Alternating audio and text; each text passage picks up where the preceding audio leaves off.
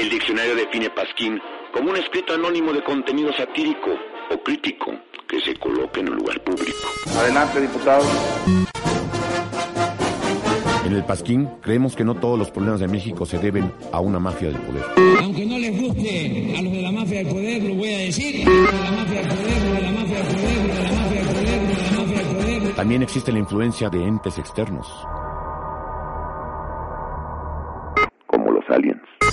Convierto en marciano. Los extraterrestres nos visitan. Los gobiernos nos mienten.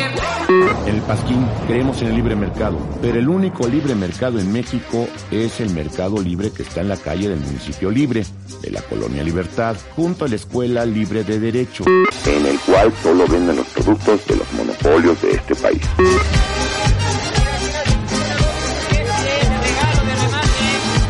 Hacemos ya realidad la nueva grandeza mexicana. Muchas gracias.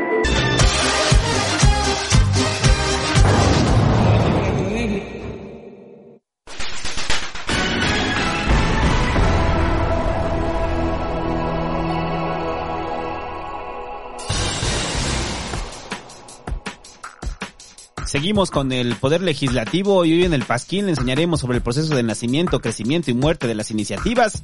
Un proceso tan engorroso que hace parecer al SAT y Hacienda Educación Preescolar. porque no se puede cambiar tan fácil la Constitución? ¿Dónde está esa ley que le prohíbe fumar mota? ¿Por qué en unos estados sí y en otros no? ¿Por qué la congeladora legislativa enfría más que el corazón de su ex?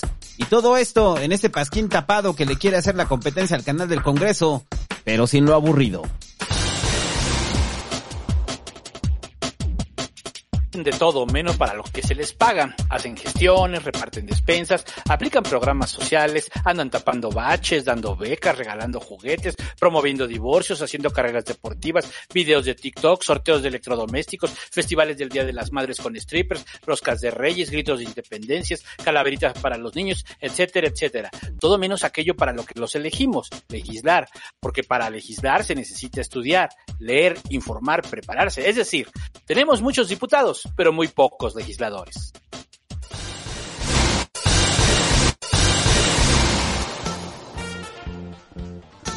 Hola, sabandijas. Les saluda Carlos II. Y ya sé que no están donándole al pasquín. Ya dejen de guachicolearlos, ¿oyeron? Donen todo lo que puedan. Todo, todo es bienvenido. ¿Oyeron? Les mando un abrazo y un marcan cosa por.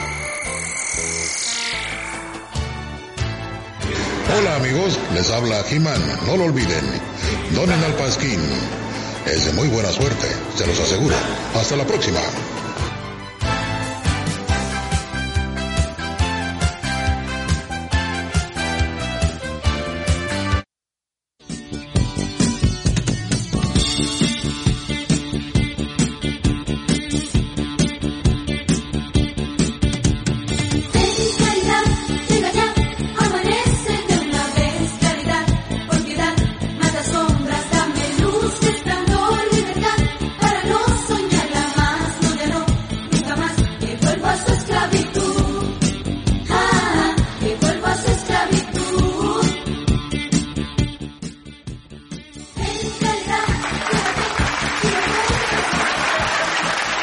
Noches. Estamos comenzando el pasquín tapado. Eh, número que. No, no sé qué número, el segunda parte del proceso legislativo. Es el 10. Bueno, pasquín tapado. Ya son 10 pasquines tapados. No te estoy de mamón, ahorita veo. Al ritmo de esa horrible canción de menudo, muchachos. Que cuando vi la portada de ese disco, cuando la pusimos. O sea, la hipersexualización de los niños, cabrón. Está pero denso el pedo, güey. ¿Verdad? O sea, sí es así como de qué pedo. O sea, tal cual es la hipersexualización de los de pinches pubertos, ¿no? Porque Es- con... Bueno, también con, con Timbiriche, pero ya en la época... Sí, también, pues... Eran adolescentes y ya los hipersexualizaban, claro. sí, está- pero aquí está, este, sí es increíble ver la portada. Pero acá más cabrón, acá más cabrón. Sí, no, está, está cabrón. Este, y al ritmo de esta canción de, de claridad, muchachos, que claridad es lo que va a tener el día de hoy. Por eso la pusimos. Porque hoy va a tener claridad de todo lo que siempre quiso saber sobre el Congreso, parte 2. ¿Por qué? Porque nos gustan las segundas partes y nos faltó el Pasquín tapado la semana pasada. Este es el 10. Ah, sí, es el 10 Llegamos al 10. Llegamos, al décimo. 10, güey. Qué chingón. Estamos en el décimo Pasquín tapado. Qué rápido, güey. En serio, qué rápido. Para mí parece ayer cuando abrimos el Patreon. Sí, sí se fue rápido. Pues fue en esta pandemia. Ajá. O sea, este, esto se abrió en la pandemia. O sea, El, el santo quería esperarse a que se acabara, imagínense. Oh, Ya no. llevamos 10 programas. Si le hubiéramos hecho caso, habríamos perdido estos 10 programas. No existirían. Pero encontramos la forma de hacerlo, muchachos. Gracias a la magia de la tecnología, ahora nos proyectamos como hologramas. Y el Pasquín Tapado es traído gracias a todos los Patreons, que ya este mes ya los mencionamos en el programa pasado. Así que si usted quiere Pasquín Tapado, calientito, eh, recién salidito, recién matado, recién hervido, suscríbase al Patreon, patreon.com, diagonal, el Pasquín. En el Pasquín, muchachos, Usted podrá gozar de los pasquines tapados anticipados y tener su reconocimiento al mes. No se espera el recalentado. ¡Guácala! ¡Guácala! Guácala. Lo único que, que sabe rico re- este, recalentado, muchachos. Así bien cabrón, es la pizza. Y ni siquiera es recalentada, es pizza fría. Entonces, pero el pasquín no es eso, el pasquín es caldo, es mole de olla. Es este chicharrón en salsa verde de hace una semana. Además, yo animaría a que los que nos están escuchando o van a escuchar este programa en recalentado, que recuerden que, que ya salió o está por salir en este momento mismo el pasquín tapado más especial que va a haber, que va a ser el de los oscuros secretos de la política mexicana. Yo no quiero pensar en la gente que va a estar, eh, que va a salir el, el día exclusivo para Patreons y no lo van a poder probar. no, porque además ese no va a salir. Ese Ese, no va a sí salir. no va a salir. No, no, mames, no va a ese sí no va a salir. Bueno, No, ese sí queremos que quede cerradito. Bueno, aunque es absurdo que digamos esto, porque cuando salga el ese programa, güey, este, apenas estará liberando este. Por eso Pues va, pues cuando estés escuchando este, ok, entonces. lo van a estar escuchando y van a saber, híjole, ese programa es muy bueno y tengo que correr. Y entonces, tal vez, o digan, híjole, pues pudo más mi Codes que escuchar ese programa que va a ser exclusivo, exclusivo para, para Patreons. Así es, muchachos. No se espere. Ay, ahí el Patreon del Pasquín. Y ya, ahora sí, lo que nos importa. Eh, seguimos hablando del proceso legislativo. Ahí nada más una aclaración para toda la gente que nos escucha. Eh, en el programa pasado eh, les dijimos que buscaran a su diputado. Y en este programa les vamos a preguntar, y bueno, ¿ya vio quién es y ya vio qué hizo? Sí. Porque pues la vez pasada pues sí ya sabe quién es, pero ahora qué verga hace, qué verga ha propuesto su diputado. ¿Qué hizo? ¿Qué hizo? Porque pues ya, o sea, de nada vale este simplemente saber que ya es, ¿no? Ah, ya sé quién se hace pendejo. o ya sé quién se hace pendeja, ¿no? Pues la idea es que usted sepa este qué demonios está haciendo su diputado. Y para eso, muchachos, es este programa donde vamos a aclarar precisamente cómo lo debería de hacer y qué es lo que debería de estar haciendo eh, su diputado. Y entonces, una de las tantas funciones que existen como que tienen los diputados es, y que digamos que es donde radica tal cual, ahí puse el timer, es donde radica tal cual el poder del diputado, es en la capacidad de presentar iniciativas.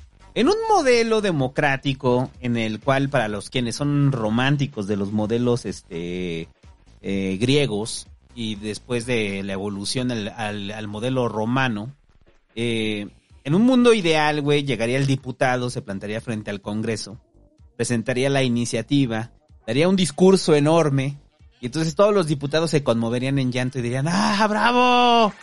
¡Bravo! ¡Bravo! Y en ese momento, a todos a favor, a favor. Claro. Y en ese, y ahí se corren los créditos finales, ¿no, güey? Así como, ¿cómo se llama? Mr. Ay, el, Mr. el Mr. Smith Go Washington, así, güey. así tendría que ser en el mundo Claro. idílico. O sea, en- en- como imaginamos que debería ser el Congreso, pero no es así. Es más aburrido. Es más aburrido, pero ahí es importante entender por qué es tan aburrido. Entonces, parte importante de cómo un diputado puede hacer su trabajo es a través de la presentación de iniciativas. ¿Qué son las iniciativas? Ya lo explicamos en el programa pasado, pero vamos a desarrollar qué hace, cómo, cómo es el proceso de una iniciativa. Entonces, los diputados Santo y los diputados Búho siguen con su propuesta de que los perros usen pantalones. Les molesta ir en la calle y ver a los, a los perros con pinches pantalones, este, ahí enseñando el pito. Vos realmente enseñando el pito, enseñando las tetillas. No, pues no, o sea. No, Caga la pinche madre. degenere, que degenere, no mames. Es, es pinche de genere, entonces lo que queremos es que estén obligados los dueños de los perros a ponerles pantalones a sus perros a través de la ley. O Entonces, sea, el otro día mi hija vio eh, hacía un perro, pinche, que se le paró el pene, pues, o sea, de verdad, chingada madre, o sea, los pinches perros deben llevar pantalones, güey. ahí está, muchachos. Entonces, vote por nosotros para que vamos a llevar al ¿qué vamos qué iniciativa vamos a llevar al Congreso? Pues la fundamental, que los perros usen pantalones. Entonces, el diputado Búho y el diputado Santos están con la idea de presentar su iniciativa para que los perros usen pantalones. Entonces, ¿cuál sería el primer paso para, para presentar esta iniciativa? Redactarla. En la redacción de la iniciativa se deja claro qué leyes, eh, qué- en este caso, qué leyes o si es un artículo constitucional o se quiere hacer a nivel constitucional, ¿no? Es una iniciativa. Primero hay que tener claro hacia dónde va a ir encaminado, o sea, pero nosotros somos radicales, o sea, no queremos solamente que sea, este, o sea, que se quede como ley, queremos que sea de rango constitucional. ¿Qué quiere decir? Que en la constitución mexicana esté establecido eh, un artículo específico que obligue a los perros a usar pantalones. O, o puede ser incluso en el artículo primero, ¿eh? O sea, todos somos iguales ante la ley y todos somos este. Y además se agrega un párrafo que diga y los perros están obligados a usar pantalón. Porque y no y no y no es por nosotros, ¿eh? O sea, es por los niños. O sea, ese es el tema. No, o sea, nosotros ya como sea somos adultos, entendemos cómo funciona la naturaleza, pero es por los niños, por proteger a los niños. Exacto. Entonces, esa sería parte de nuestra argumentación para justificar. Para que esté en el artículo primero. Exacto. Para justificar nuestra iniciativa, ¿no? Este, o sea, entonces a partir de eso tenemos que elaborar nuestro documento. Y nuestro documento, pues es un documento legal. Es un documento legal que está justificado, sí, en una parte ideológica. En la otra es datos, apoyado por datos, cifras o elementos que aprueben que este- es necesario este, adicionar o reformar dicho artículo. Bueno, aquí en este caso sería adicionar. Y la otra es, viene prácticamente en la iniciativa, cómo se su- sustituye, cómo estaba y cómo debe de quedar. También en la iniciativa se deja claro si de ella van a emanar leyes secundarias, ¿no? O sea, los perros deben de usar pantalones, pero ¿quién se va a encargar de que los perros usen pantalones? Bueno, habrá una ya una ley general al respecto que en la cual podamos hacer una división de policías especializados en perseguir el crimen de los perros sin pantalones. En la ley general se establecerá que una de las funciones primordiales, por ejemplo, de la Guardia Nacional sea precisamente esa, ¿no? Exacto. Este, Pero, pero dejar claro que en esa iniciativa no estamos redactando la ley general para el uso de pantalones en los perros. Solamente no, estamos... no, no, solamente lo estamos poniendo, o sea, como una regla general. Exacto. Es una regla en la general. Como en la Constitución, y es de los primeros artículos, o sea, es decir, es de los que tienen que ver directamente con este las garantías individuales. Entonces, una de las garantías que nosotros creemos que deben tener los niños de este país es precisamente no estar expuestos a los genitales de los perros. Güey, esto sí sería un speech en tribuna chingón, o sea, no mames. ¿Estás de acuerdo que sería una verga, güey, esto en tribuna? Esto es digno de, de pinche Samuel, güey, o sea, Samuel García. o sea. Ahora que él es un personaje de Borat, Sí. Sasha Baron Cohen, güey, o sea, es un personaje ese güey, ya lo hemos dicho. Ay, perdón, bueno. Bueno, Entonces, eso sería digno de él, ¿no? O sea, yo creo que él sí podría decir, no, pues, que le pongan pantalones a los perros. Ajá, sí, sí. Pero bueno, el punto es, güey, que mm, una vez que presentamos la iniciativa, eh, nada más estamos enunciando que se van a, de ella van a emanar leyes generales que van a regular nuestra... Pero todavía no se dice cuál. Ya la tenemos en la cabeza, pero es otro tema. Sí. Ajá. Ya, ya, o sea, ¿usted cree que esta iniciativa es juego? No, ya tenemos un plan de acción de cómo va a ir la iniciativa. Sí, ya está operado. Exacto, ya estamos negociando ahí en San Lázaro, muchachos.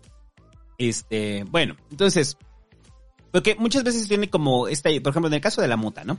Se presenta una iniciativa y se cree que la iniciativa en sí misma va, eh, se va a la constitución y esa iniciativa, bueno, y ahora que es ley, en automático funciona así, ¿no? O sea, Simplemente está escrito, o sea, todos los reglamentos y leyes secundarias están escritos, este, se piensa que están escritos en la Constitución, y lo cual no. O sea, recuerde que la Constitución lo que hace es enumerar las, eh, pues, las leyes generales. O sea, que es una ley que le aplica a todo el país. Entonces, nuestra iniciativa solamente es, no queremos que los perros usen pantalones, ya justificamos que usen pantalones, ya lo justificamos, cómo se va a aterrizar esto en otras leyes, es otro asunto. Bueno, entonces la presentamos frente al pleno y desagarramos a los diputados ahí dormidos, güey, haciéndose güeyes, les damos madruguete y ¡pum! Se aprueba nuestra iniciativa, ¿no? O sea, entonces... Dato Dios. Entonces, en ese momento, entonces, ¿qué votamos? Entonces, nuestra iniciativa se aprueba por mayoría, ¿no? Porque necesitamos, este, nada más necesitamos el 50 más 1 para que se apruebe nuestra iniciativa, ¿no? Y porque también ellos estaban urgidos con el tema del presupuesto y estuvieron dispuestos a aceptar este tipo de votaciones absurdas. Exacto, porque ¿No? nuestros Por- votos les iban a decidir el presupuesto. Les dimos los votos de diferencia para que tuvieran el presupuesto que ellos querían. Entonces, Que no nos ¿Así fue? el presupuesto, lo que nos interesa es que los perros usen pantalones, eso es lo que nos interesa. Entonces, y esos güeyes les surge tanto su presupuesto que estuvieron dispuestos a aceptar esto.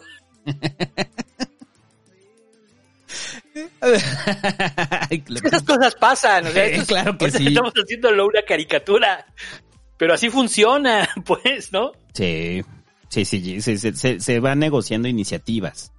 Mm. Bueno, entonces una vez que se presenta inicia esa iniciativa, muchachos, el, eh, se vota en el pleno y se le pide a que se gire hacia las comisiones. Entonces nuestra iniciativa no solamente, o sea, previamente no la tenemos que presentar en comisiones. O sea, nosotros nos subimos a pleno, formamos nuestra iniciativa y la presentamos, ¿no? De ahí que haya muchas iniciativas de muchos diputados que no terminan en absolutamente nada. O sea, porque preparar una iniciativa, redactar una iniciativa, formarte en la fila para presentarla frente al pleno, o sea, es el proceso, digamos que de todos es el más sencillo, ¿no?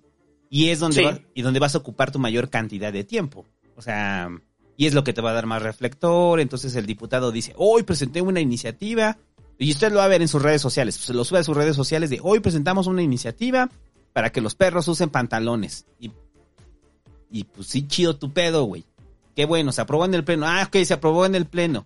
Pues va a comisiones. Entonces, ¿qué pasa cuando va a comisiones? Llega a comisiones y en comisiones la dictaminan, lo que decíamos en el pasquín pasado, para ver si está dentro del orden constitucional, ¿no? O sea, para ver si cumple. O sea, si no es una pinche, este, pachecada, ¿no? Que en, nuestro caso no, no lo es. Tiene argumento constitucional, este, nuestra iniciativa. Entonces, bueno, se dictamina. ¿Y qué pasa después de que se, se dictamina la iniciativa? Ya una vez que está dictaminada la iniciativa, eh, en este caso, recuerde que la Cámara de Origen se manda a la Cámara Revisora.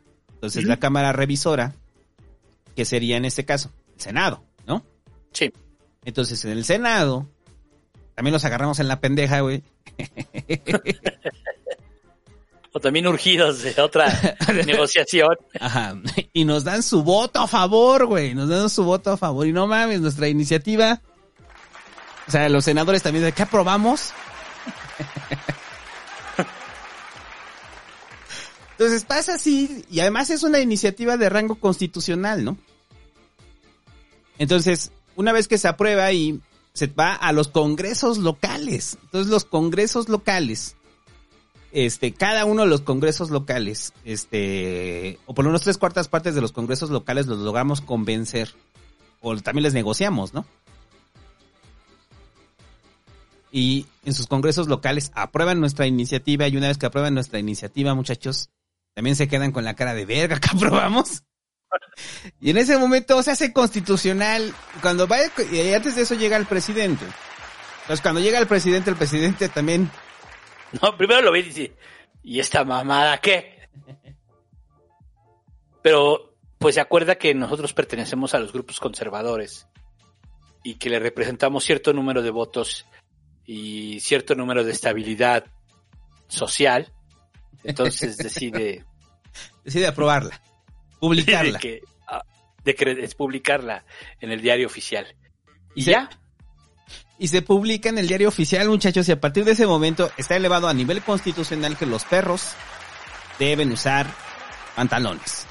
Ahora, ya que está aprobado a nivel constitucional, ¿cómo viene el proceso y qué son las leyes secundarias? Bueno, este, pues ya vendría la segunda, la primero la, la ley general. La ley general depende de, de lo que hace es normar la constitución. O sea, vamos a poner un ejemplo. En la constitución dice que eh, todos los mexicanos tienen derecho a votar y ser votados. Ok, pero eso solo lo dice en la constitución y marca varias reglas, incluso importantes, de, de este, que sí están en la constitución, eh, como por ejemplo el financiamiento a los partidos, marca varias reglas. Pero aún así quedan un gran número de reglas, grandísimo, que no están dentro de esa, esos artículos de la Constitución. Entonces, se hace una ley general para reglamentar todo eso. Lo mismo va a pasar acá. Este, se va a hacer una ley general para reglamentar cómo se va a llevar a cabo el tema de que los perros tengan que usar pantalones. ¿No? Ajá. Lo que estábamos diciendo, lo de puede ser que la Guardia Nacional lo haga o se haga una policía especial, la cual lleve a cabo el ordenamiento del tema, ¿no? Ajá. Porque tiene que ser así. ¿De dónde va a ser financiado? ¿Qué, qué instituciones te- serán partícipes de que se cumpla esta, esta, este, este mandato constitucional? Y entonces ahí dice, no, pues habrá la policía especial, pero también habrá, pues, yo creo que este, eh, policía de investigación, o sea, tiene que haber todo un, un, este, un sofisticado entramaje institucional para lograr que se cumpla esta garantía plasmada en el artículo primero de la Constitución, ¿no? ¿Sí? ¿Estamos de acuerdo o no? Estamos de acuerdo. Ok, bueno, ya. Y entonces se hace esa ley general y en esa ley general se pone todo eso, se pone también este eh, las fuentes de financiamiento, de dónde va a salir el recurso, se ponen se ponen reglas, pero no va a llegar al tema de las penas porque eso es mucho más abajo. Eso se reglamenta mucho más abajo, que sería ya en los códigos, en el código penal, ¿no? Eh, ¿Qué, qué te parece si explicas de una vez la pirámide? Y luego viene la pirámide, la pirámide es hasta arriba van a estar hasta arriba está la constitución. Hasta arriba de la eh, imaginen una pirámide, hasta arriba pues está la constitución, después vienen los tratados internacionales, eso ese tema de los tratados internacionales y el enfoque en derechos humanos, hubo un cambio en este país en el paradigma de cómo se entendía la constitución.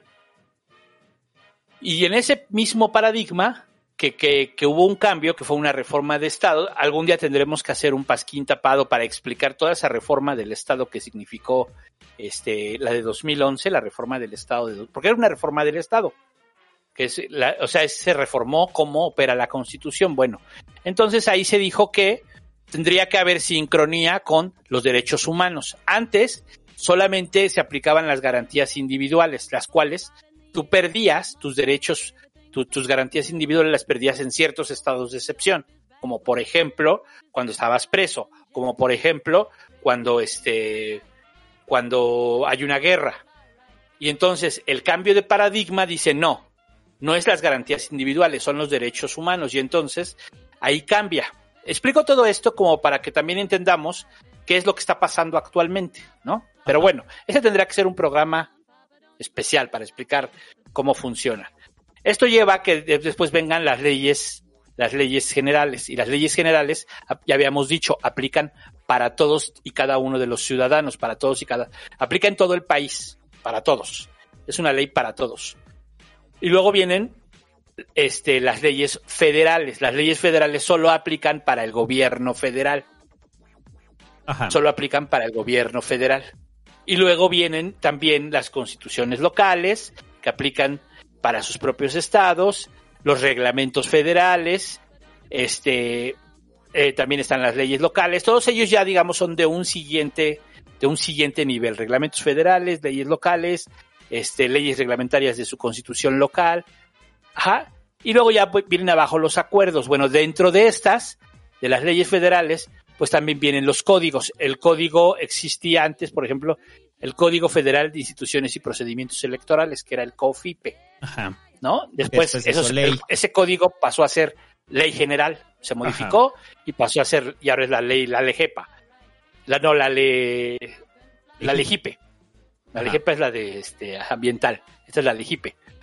Bueno, y así, pero entonces los códigos también lo que hacen es, este, eh, todavía reglamentar más en específico y dar penas, dar sanciones y este, y, y también con el nuevo enfoque de derechos humanos, este, reparaciones, ¿no? Reparaciones.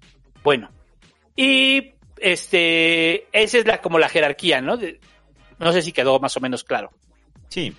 O sea, lo que, lo que quiero dejar claro ahí es que la presentación de una iniciativa no garantiza la creación de leyes generales. O sea, por eso tenemos muchas iniciativas que los diputados se ven eh, obligados por parte de la Suprema Corte a generar ya las leyes generales. O sea, porque se presentó la iniciativa hace, o sea, ya está a nivel constitucional desde hace, no sé, un año y no hay leyes Sí. general, no hay una ley general que regule esa iniciativa, bueno, esa nueva ley este constitucional. Entonces, ahí caemos en un hueco, ¿no? O sea, caemos en un hueco porque a nivel constitucional está establecido, pero no hay una ley que la regule, ¿no? O sea, una ley general, o, o ni siquiera está vinculada a una ley general. Entonces, ahí, y eso es lo que hace la Suprema Corte cuando regaña a la, al Congreso, ¿no? O sea, de que están presentando iniciativas o, o están presentando, así están presentando iniciativas sin hacer las leyes secundarias. Ahora, ¿quién hace el trabajo de las leyes secundarias? O sea, ¿a quién le corresponde? ¿Le corresponde al diputado que presentó la iniciativa? ¿O al senador que presentó la iniciativa? ¿O al ejecutivo? No. O sea, en teoría le pertenece a comisiones. O sea, las comisiones son las que tienen que sacar las leyes generales, ¿no? Sí. O sea, tiene que haber una redacción de esa ley general, una redacción de las leyes secundarias y esas también se aprueban. Ujú. Todo, Las- sí, sí, sí, sí.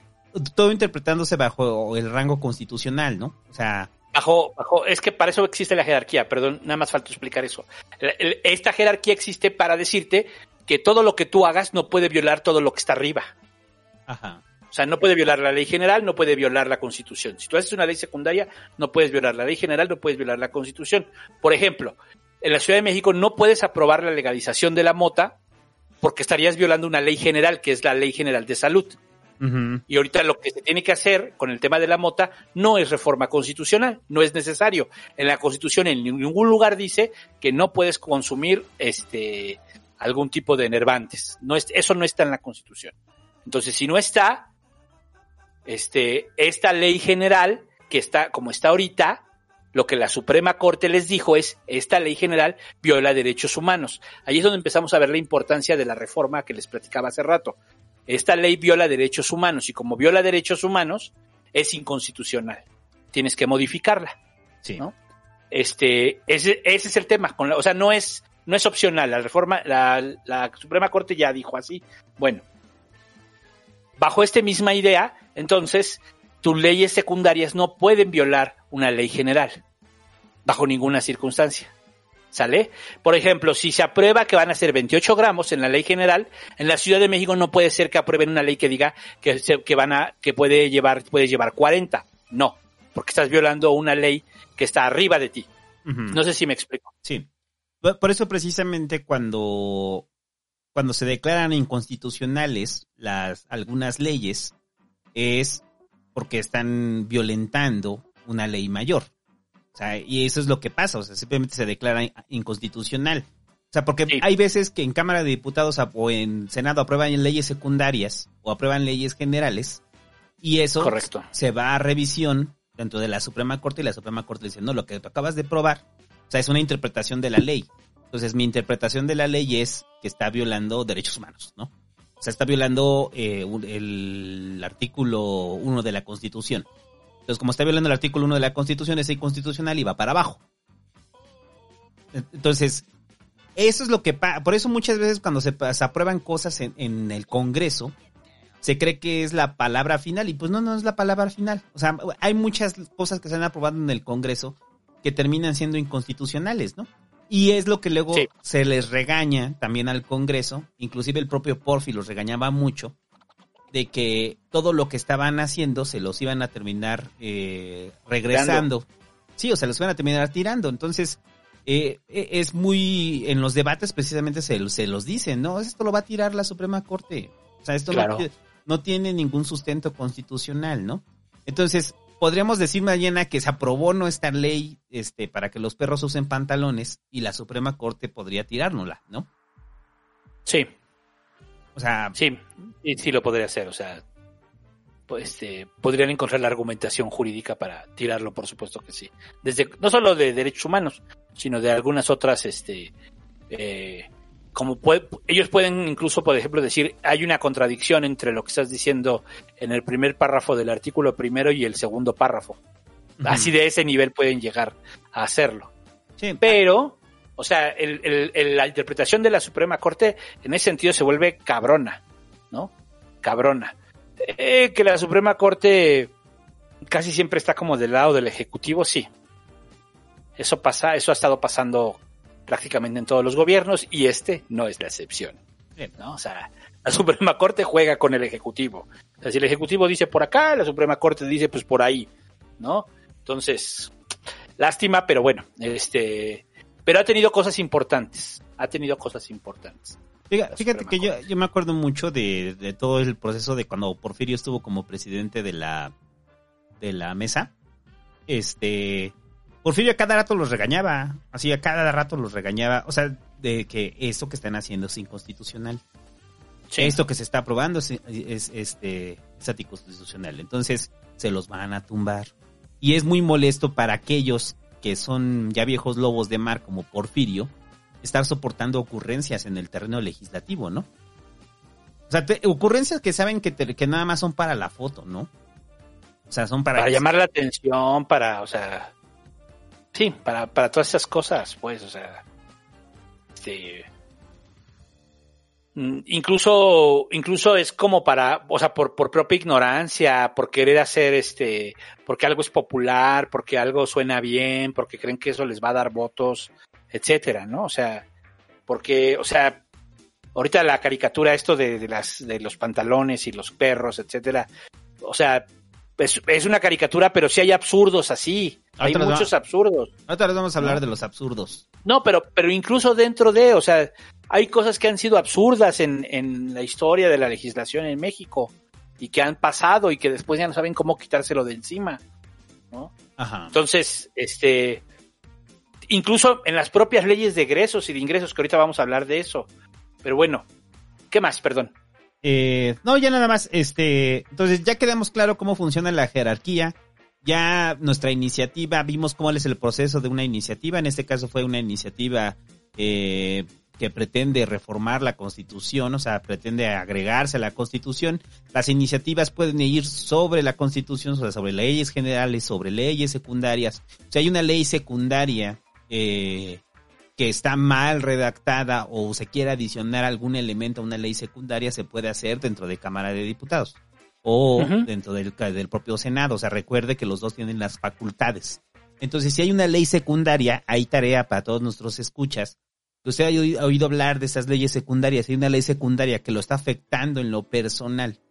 O sea, en lo personal, o sea, ya como, como individuo, ¿no? Este, en teoría sería responsabilidad de su legislador presentar una iniciativa para modificar dicha ley. Entonces, porque no, no, no solamente es cambiar la constitución, ¿no? O sea, es como en el caso de la despenalización del aborto. No se eleva a rango constitucional, simplemente se modifica la ley. No, porque en la, en la Constitución no dice que el aborto este, sea algo prohibido. Ajá. pues es así ¿no? de simple, no está prohibido en la Constitución. Exacto. Entonces, eh, o sea, es como el rollo de este de los partidos conservadores que quieren elevar a nivel constitucional, así tal cual, el derecho a la vida desde la concepción, ¿no? Eso, eso sería, pues ese, ese sería una, este, eso podrían, en algún momento puede pasar en este país si de repente nos llega una ola conservadora, un candidato conservador, como pasó en Brasil, como pasó en Estados Unidos, este, que traiga un congreso de su lado, porque eso puede pasar. Eh, el peje es conservador, pero no a esos niveles fanáticos, ¿no? Este, pero estamos hablando de un fanático. Pues sí podría llegar y, y con esa idea y de poner, echar a andar que la, en la Constitución estuviera el derecho a la vida desde la concepción. Ajá. La Suprema Corte podría tirarlo, sí, pero la Suprema Corte de ahorita, quién sabe en ese momento si ya estuviera muy cargada al Ejecutivo en turno. Entonces, ese es el peligro siempre con los grupos conservadores, ¿no? Que de repente hagan cosas muy cabronas, ¿no? Sí. Aguas cuando, cuando vienen la campaña y van a, va a ver usted que hay muchas iniciativas, muchas propuestas que empiezan con elevar a rango constitucional. Sí. Eso lo va a ver en el 21. O sea, entonces, cuando dicen elevar a rango constitucional, es el ejemplo de los de los, pantal- los pantalones, este, los perros con pantalones. O sea, vamos a hacer que los perros, los perros, los perros usen pantalones. ¿Cómo se va a hacer? A quién sabe. O sea, eso ya es parte de las, de las leyes secundarias, ¿no? O de la ley general. Pero de entrada, eh, de, de entrada, el, el hecho es constitucional. Por eso ponía el ejemplo del derecho a la vida. ¿Qué tan peligroso puede ser que una línea así esté escrita en la Constitución, no? Sí. Es muy peligroso. Puede cambiar todo, puede cambiar todo. Exacto. Y recuerda que la Constitución, por eso también dejamos claro, la Constitución no entran las leyes generales ahí dentro de la Constitución ni las leyes secundarias, porque entonces parecía que la Constitución es un librote, güey, así, en fascículos enormes, ¿no? Son párrafos este, generales, nada más es eso. Sí. Entonces, eh, y ya, pero bueno, entonces de ahí, y supongamos que en otro universo donde no nos aprobaron nuestra iniciativa, eh, nuestra iniciativa se va a la congeladora, que ya lo hablábamos en el pasquín pasado. Eh, ¿Cuáles son las formas de mandar una iniciativa a la congeladora? ¿Qué es la congeladora legislativa? Pues que lo que tenemos discusión la vez pasada, de que si existe o no existe la congeladora ya. Por el asunto de que ya están obligados, ¿no? En cierta cantidad de tiempo a darle salida a las iniciativas. Aún así sea congeladora, ¿no? Entiendo que sí, pero. Pero no sé cómo la operan ahora. O sea, antes sí me quedaba claro que era. Pues simplemente no la dictaminaban. O sea, la, la comisión entra la iniciativa y la comisión tiene que dictaminarla. Es decir, tiene que eh, discutirla y tiene que decir si procede o no procede esa iniciativa. La comisión entonces es lo que tiene que decir, si procede o no procede, que se lleve al pleno a votar. O sea, y sí, sí es, es como, es el grupo de expertos. La comisión son los que analizan los temas. Entonces está la comisión de Hacienda, está la comisión de recursos naturales, está la comisión de este de movilidad, está la comisión de de toda, de todos los temas, de salud, de todos los temas hay comisiones. Entonces ahí se analiza si procede o no procede. Ese, antes lo que hacían era la congeladora legislativa era simplemente pues ahí decía luego, luego, luego y nunca la, nunca la iban a atender la comisión. Yo entiendo que eso cambió, pero no estoy seguro si a nivel federal o solo en la Ciudad de México, que era la discusión que teníamos. Ajá. Al menos en el tema de la Ciudad de México están obligados por cierto número de días, ¿no? Sí, a darle Este. Según yo a nivel federal no, todavía no. O sea, la, Entonces- la- la entonces, en ese sentido, congeladora pues, funciona como tal. O sea, el, la congeladora es simplemente se puede ir una iniciativa ahí, ¿qué es lo que y quedarse ahí? E- En este juego de las iniciativas, o sea, cuando se turna a comisiones muchas veces eso es la congeladora legislativa. A menos de que haya una presión mayor para sacar a la iniciativa. Nuestra iniciativa para que los perros usen pantalones se va a una comisión y lo de aquí a la que la comisión la saca y la dictamina, pues ya acabó el periodo legislativo, ¿no? Acabó el periodo legislativo y la iniciativa sigue ahí. Entonces, es que si, si no fuera así, muchas de las iniciativas que se presentaron en Cámara de Diputados que están ahí en la congeladora, este, tendría que haberle dado salida ya y pues no. O sea, entre ellas todas las múltiples de la mota, ¿no? O sea, ¿cuántas, con- ¿cuántas iniciativas de la mota se fueron a la congeladora previa a esta, no? Siete. Sí, simplemente no la dictamino, ¿no? No la dictamino, no es prioridad, se queda ahí en comisiones. ¿Y cuándo la vamos a dictaminar? Eh, a menos de que haya... ¿Por qué no están obligados? A menos de que estén obligados por la Suprema Corte, ¿no? O sea, de que tenga que sacarla ya. O que haya presiones políticas para sacarla. Entonces, muchas de las iniciativas eh, por eso usted ve iniciativas sobre el mismo tema y múltiples. O sea, por eso decía No, ya vi que, ya vi que sí está, sí está, que sí lo tiene también, pero que no está sancionado. Ajá. No está sancionado. El dicta, o sea, haz de cuenta, o sea, lo que dice la ley es que sí, sí, o sea, dice los, dice las comisiones tienen cierto número de días, pero no está, pero no hay forma, no tienen sanciones para los diputados si no lo hacen. Entonces yo creo que es la forma como están utilizando la congeladora. En el valemadrismo, ¿no? Y este, violando la ley porque al final no hay sanción. ¿No? O sea, no hay ninguna sesión porque no la saquen y ya. No hay, san- no hay sanción. Entonces, este, ajá. O sea, aunque estén obligados, simplemente no la sacan y ya. Entonces, bueno, ese es el mecanismo de la congeladora es un mecanismo muy común en el, en el ámbito legislativo, ¿no? O sea, es demasiado común. O sea, el, el no queremos que pase algo, pues lo mandamos a la congeladora. Entonces, sea, ahí ponga atención porque cada rato van a estar hablando de cuáles iniciativas se fueron a la congeladora. Generalmente son muchas de las que nos interesan a nosotros, ¿no? O sea, O sea, por ejemplo, la de la la de Peña, la de la legalización. ah, sí. O sea, Peña, Peña entró para el tema de la legalización y se fue a la congeladora y también metió la del asunto de el reconocimiento de los derechos este LGTB con el tema de, de del matrimonio igualitario. Congeladora. Congeladora. Sí. Sí, esa que presentó Peña se fue directito a la congeladora, ¿verdad? O sea, es, o sea, no te la, no, no, no te digo a favor o en contra, ¿no? Simplemente congeladora. Esto, cabrón. Entonces, yo creo que la Suprema Corte te- lo que tendría que haber hecho es decir, pues ya está esa pinche iniciativa, ya discútanla, o sea, ese, esa ya está, ¿no? Pues ahí la tienes adentro. Este, porque, porque la comisión hereda, ¿eh? Ese es un tema. Las comisiones tienen que heredar el trabajo del anterior, cosa que nunca pasa. Se desentienden y les vale madre, ¿no? O le cambia, o, o si tiene pedos muy cabrones, en ese sentido, también, este, de que haya temas, le cambian el nombre a la comisión y dicen ya es otra comisión, a nosotros ya no nos toca heredar lo que tenía esa otra. Esa ya desapareció. Ajá. Eso ha pasado también. Sí, o sea, de que le llega nueva comisión y esa nueva comisión, todas las iniciativas pendientes ahí las dejan, ¿no? Sí, o sea, por ejemplo, era la, la comisión de, había una comisión que era de tránsito y vialidad y luego se convirtió en movilidad. ¿No? Ajá. O sea, entonces "No, todos los pedos que aplica". había, pues, Ajá. no son nuestros, ¿no? Sí. Y dice, no, no, yo, oigan, y eso no, no eso era de la otra comisión. Nosotros ya no. Eso era de otra comisión, nosotros no. Nosotros somos movilidad, somos otro tema. Ajá. Pero bueno, esa es la congeladora, la congeladora legislativa. Y ahora que ya entendió, porque ya no vamos a repetir lo que dijimos en el programa pasado, pues vamos a lo que usted quiere escuchar. Iniciativas pendejas, muchachos.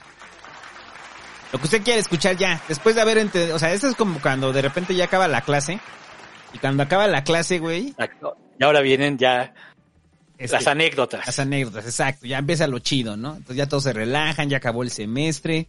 Bien, felicidades, acaban de pasar su, su examen, muchachos, de proceso legislativo, qué bonito. Lo pasaron con seis. Pues ya nos vamos a relajar más. Para que tenga claro cómo, cómo funciona también la presentación de las iniciativas. Hace rato decíamos el Bu y yo, muchachos, antes de entrar a micros, que, que muchas de las iniciativas a veces parecen ocurrencias porque son ocurrencias. no, no parecen, son ocurrencias, güey. Este, eh, un diputado al final o un senador, pues son personas. Y como personas hay cosas que les cagan. Entonces probablemente hay cosas que usted también le cague. Y si su chamba es legislar, pues probablemente llegaría al otro día a su trabajo y diría, no mames, ¿qué, qué no podemos cambiar esto? Entonces, Así como nuestro ejemplo caricaturizado de los perros, que el búho iba en la calle y este, su niña vio el pito del perro sin querer. Entonces se molestó, pero el búho no es diputado. Pero si fuera diputado, estoy seguro que mañana, muchachos, llegaría a presentar la iniciativa. Porque lo hacen dentro de su margen de acción, ¿no? Que ese es el tema, o sea, las iniciativas pendejas normalmente vienen de, de temas muy personales, de Exacto. querer, querer ocupar el cargo porque a mí me ofendió algo, porque hay un tema que a mí me molesta, ¿no? Este, varias de ellas, no todas, pero digamos, varias de ellas son así. tienen su origen en, en, en el agravio personal. Exacto, entonces, tanto así que, miren, si no nos creen que tienen, este, si tienen ese origen, esas iniciativas, las iniciativas pendejas. O sea, tenemos un recuento, este, hay varias, este, la iniciativa contra los escopitajos.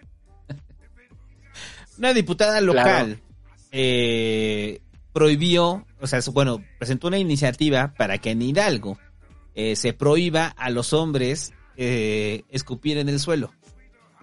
No solamente a las mujeres, a los hombres. O sea, es iniciativa co- para los hombres para que no escupan en el piso. Obviamente se, o sea,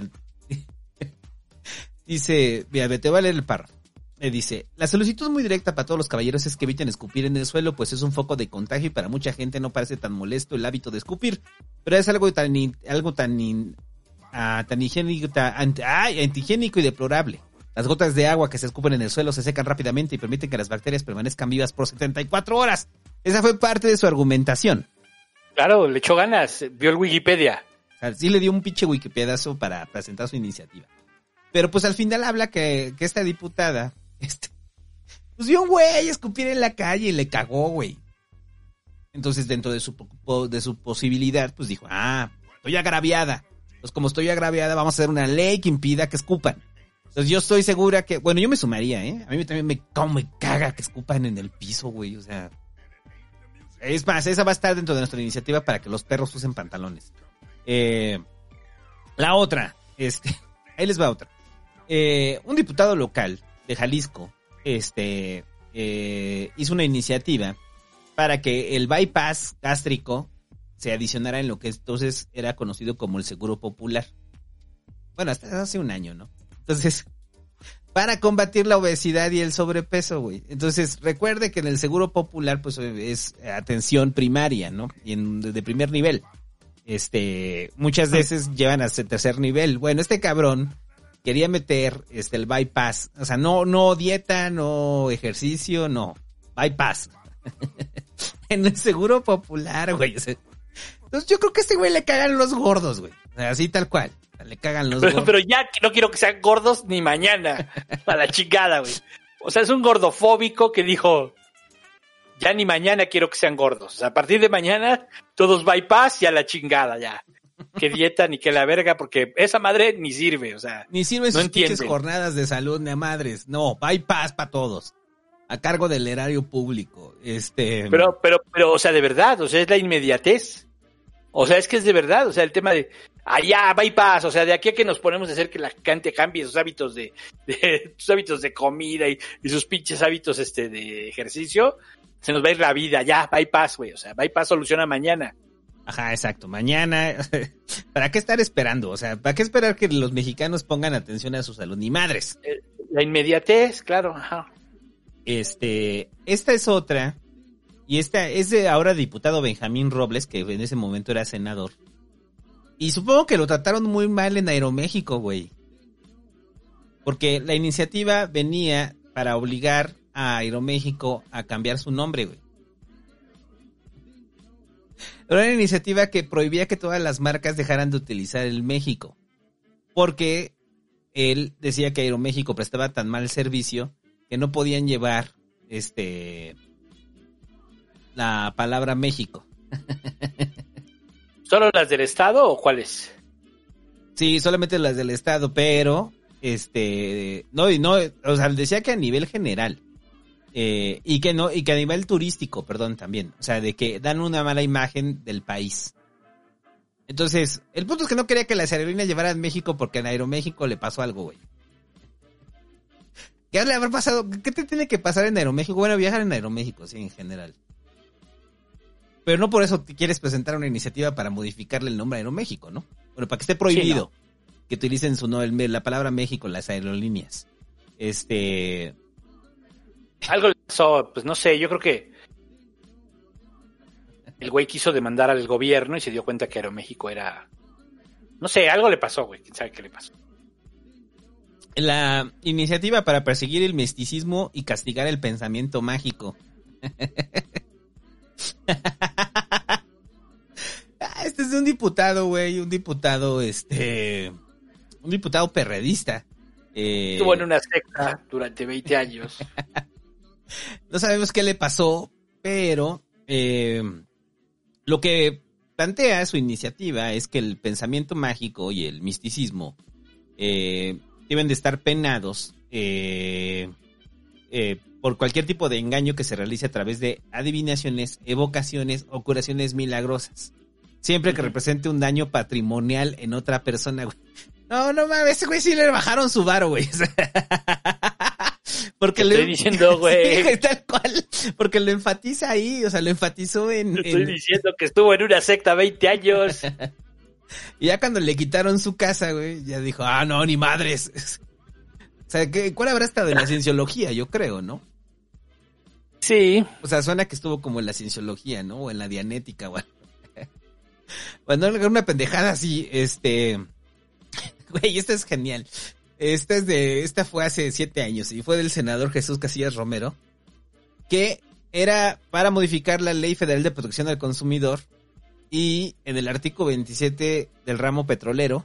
Espérate, ahí te va. Reformar la Ley Federal de Protección al Consumidor y la reglamentaria del artículo 27 constitucional en el ramo del petróleo para obligar a las gasolineras a tener baños, güey. Este güey estaba meando, güey. ¿Cómo que no hay baños? Ah, no. Es que sí, este sí es muy obvio, güey. O sea, o sea, tal Ese sí cual, es muy obvio, Iba en, la, sí es muy obvio. iba en la carretera y se iba meando, ¿no? Sí es. Bueno. Sí, o sea, por eso, por eso el ejemplo, o sea, por eso iniciamos con el chiste de los pantalones y los perros y el agravio personal. O sea, es que aquí se ve, pues. Aquí queda que más claro quiere que las leyes y que muchas terminan aprobándose. Este terminan a través, se surgen a través del agravio personal. Eh, No todas, pero sí muchas, ¿no? Estas son que sí. esta que está en el nivel del absurdo, pero que es algo que podría pasar. Eh, elevar a rango constitucional, que fue una propuesta del PAN, eh, que el matrimonio sea definido en la Constitución como la unión entre un hombre y una mujer con la finalidad de formar una familia. Híjole, esa sí es, este, queda en el nivel del pendejo para estos tiempos, Sí. pero sí es algo que podría pasar. O sea, que decíamos que no pasara, ¿no? Pero lo que decía el hace rato, si llega un grupo conservador Una tendencia, pues es que al final, o sea, algo que hemos visto es que también hay tendencias políticas y hay momentos políticos, ¿no? De repente todos se vuelven de izquierda, de repente todos se vuelven de derecha. Algunos dirán, no, yo solo he visto izquierda, güey, tienes 20 años. o sea, sí, Ajá. o sea, yo solo he visto esto, pues sí, pero, o sea, este, nosotros somos pasajeros en este caminote. Entonces, eh, de, puede ser que en algún momento, no digo que ahorita, mañana, pero imaginen en 20 años. En 20 años es posible que llegue una, una oleada de derecha, de ultraderecha y digan estas cosas, ¿no? Y ganen, y gobiernen, cambien la realidad. Sí, Eso puede pasar. Y Puede con- pasar. y con una sola línea. Eh, el, el ahora director del IMSS, Zoe Robledo, cuando era senador, presentó una iniciativa para eh, solicitar al, a la CEP y ah no un punto de acuerdo y a los gobiernos de a todos los gobiernos de esta- de, este, de varios este, estados cambiar el nombre de las escuelas Victoriano Huerta por ser un traidor a la patria. Entonces yo creo que Zoe Robledo andaba ahí en Chiapas, güey, y de repente pasó así, telesecundaria Victoriano Huerta. Saludos Porque desde... él fue a la, él fue a la telesecundaria de Vi- Victoriano Huerta. Saludos a la telesecundaria de Victoriano Huerta del estado de Chiapas, muchachos. Debe de haber una. O sea, lo que nos queda claro ahorita es que debe de haber una, ¿no? donde estudió Zoe Robledo, No estudio Zoe Robledo. el actual, el actual director del IMSS. Y esta que le decía al búho, muchacho del indio que está muerto de la risa investigando este pedo. Eh, el niño verde, que no hemos hablado aquí del niño verde, ¿no? Del tapado. No, no hemos hablado de eso. No, vean. Este. No, pues vamos a hablar en ahorita en el que sigue. Vamos a hablar del niño verde. El Niño Verde hizo un exhorto a los gobiernos de los estados eh, para que el programa del alcoholímetro sea de forma permanente. Obviamente esto lo hizo antes de él caer él, él en el alcoholímetro. ¿Y fue antes? No, fue después, ¿no? Fue en respuesta. Que, ah, no, sí, sí fue después, sí fue después, sí. Fue, sí, sí. fue en respuesta, Sí, o sea, fue como para decir, me siento tan mal que lo vamos a hacer a nivel, este, a nivel nacional. Va a estar, va a estar en la ley general aplicar el alcoholímetro. Y todo estaba Le crudo. toca a la Guardia Nacional. Todo estaba todo crudo, güey. Lo, estoy haciendo a colímetro de todos los estados. O sea, aparte de todas las tareas absurdas en las que el presidente ha metido a la Guardia Nacional, ya lleva dos. Perros con pantalones. Nacional. Pues ahí te me fuiste tantitito, no sé qué pasó. Fuiste tú, Ah, fui yo. Ajá. hablaste. Pero no importa porque está grabando, ¿no? Maldito Easy, maldito Easy, muchachos. No Es- manches. ¿Sí? Sí. No. eh, pero bueno, ya, este, una más, este, llaman varias iniciativas que quieren prohibir el perreo, o sea, Es que sí. Sí, sí deben de hacer prohibir el perreo. hay varias, güey, ¿eh? ya están varias en contra del perreo, o sea, ya, el perreo ya es un enemigo público del país, este, o sea, porque ya he habido, este, esta que estoy viendo es cuando todavía era la Asamblea Legislativa, eh, y fue una diputada del PRD. Eh, no era del PRD. ¿Eh? No era del PRD. ¿Quién? ¿Esta Edith Ruiz Mendicuti? Sí, no, era del PT. Ah, PT. Está mal Ah. ahí la nota, pero era del PT. Ajá. Ah, bueno, también se le fue en sobres al perreo, muchachos. Eh, porque incita a las mujeres a que se desnuden, bueno, a las jovencitas que se desnuden. Entonces, como se van a dar cuenta en, esta colección, esta compilación de iniciativas tontas, este, ¿qué le molesta? O sea, pues mucha gente yo creo que puede pensar en este momento, oye, güey, me voy a ser diputado, este, me voy a ser diputada para legislar sobre lo que me caga y para prohibirlo. Entonces, si tiene odios profundos, hágase diputado. Está garantizado que por lo menos ahí en tribuna va a sacar sus odios profundos, ¿no? O sea, va a dejar claro este el tipo de país que quiere y el tipo de país que le molesta. Y ya, muchachos. eh, el Congreso también ha visto varios pele- peleas históricas, ¿no? Sí. Faltó la de. La de Pancho Cachondo, ¿no? ¿Cuál? Pues la de legalizar la prostitución. Ah, sí, cierto. Sí, sí. O sea, Ajá, pero, pero ¿cómo- ¿por dónde iba su iniciativa? No, pues esa fue en la Ciudad de México, pues ya legalizarla y que hubiera este. Y que hubiera un censo y que se. Y que tuvieran este. Y que tuvieran una especie de seguridad social por parte de. de de, su- de sus cooperativas. O sea, no, güey, estaba loco el pedo. Pero lo cual no está mal. O sea, no está mal en el, en el rollo de que tengan prestaciones, ¿no? Pues claro que sí. No, pero, pero que venga de Pancho Cachondo Ah, bueno, sí, no eso es muy sí, buena eso sí. el pedo no es de- el pedo no es la iniciativa. O sea, el pedo es que venga de Pancho Cachondo, ¿no?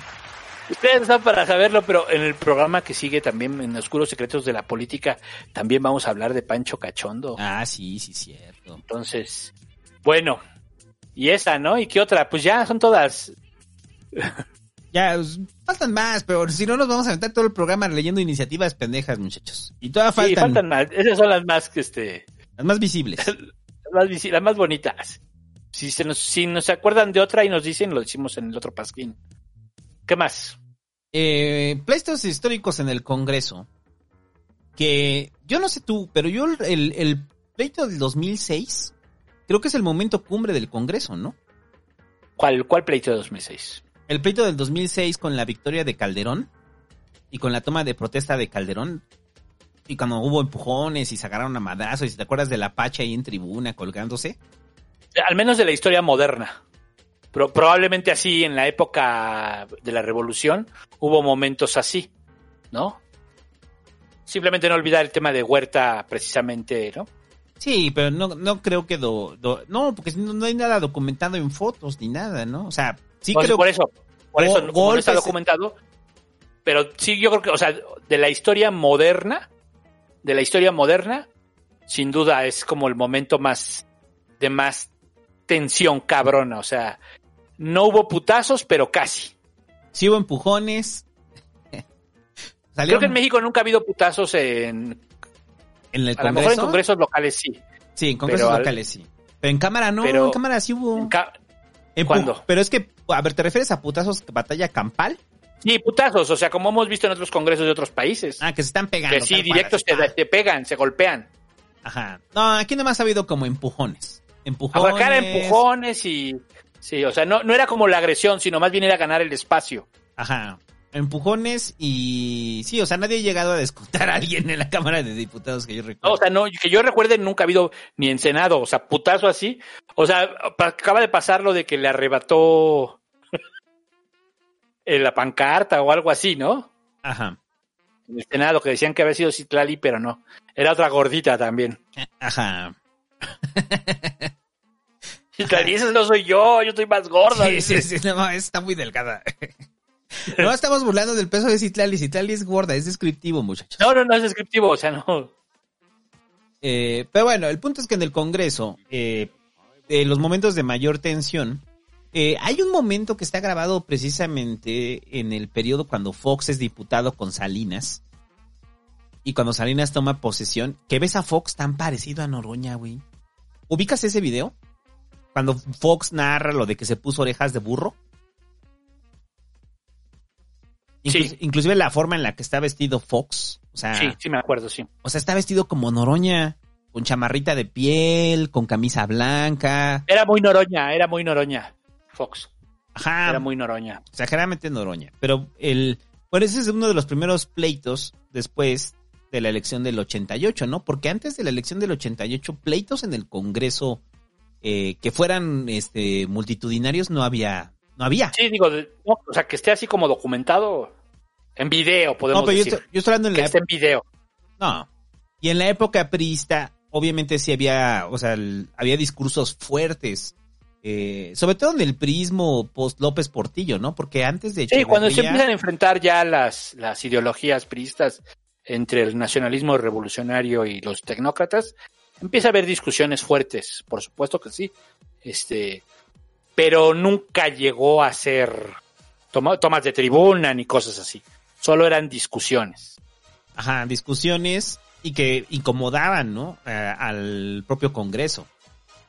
O sea, se incomodaba porque no estaban acostumbrados a la pelea. O sobre todo a la exposición fuerte de ideas, ¿no? Sí. O sea, porque hasta antes de eso, en todos los años del Dorados del Prismo, eh, pues el Congreso prácticamente era protocolario, ¿no? Entonces, como, como eh, era protocolario, pues tú no podías romper el protocolo dentro del Congreso. Así de simple. Y en el- hasta que pasa, llega el 2006 y vemos que en esta toma de tribuna, que están los empujones. Güey, busquen el video de la toma del 2006. Por favor, búsquenlo. Los, los que son más Tiene jóvenes. varios, eh, tiene varios momentos, este, la toma de tribuna, tiene varios momentos en, en, o sea, primero hay un momento en donde cercan el, la cámara y los diputados incluso no pueden entrar, que es cuando Clara Brujada dice la de, este, soy diputado, hijos de la chingada. Sí. ¿Te acuerdas? ¿No? Y luego, cuando entran a... Porque toman, toman la tribuna los, los de, o los del PRD en ese entonces, ahora Morena, porque eran esos, este, porque eran esos. Eh, to- toman la tribuna y, y con el rollo de no va a tomar protesta aquí. Ajá.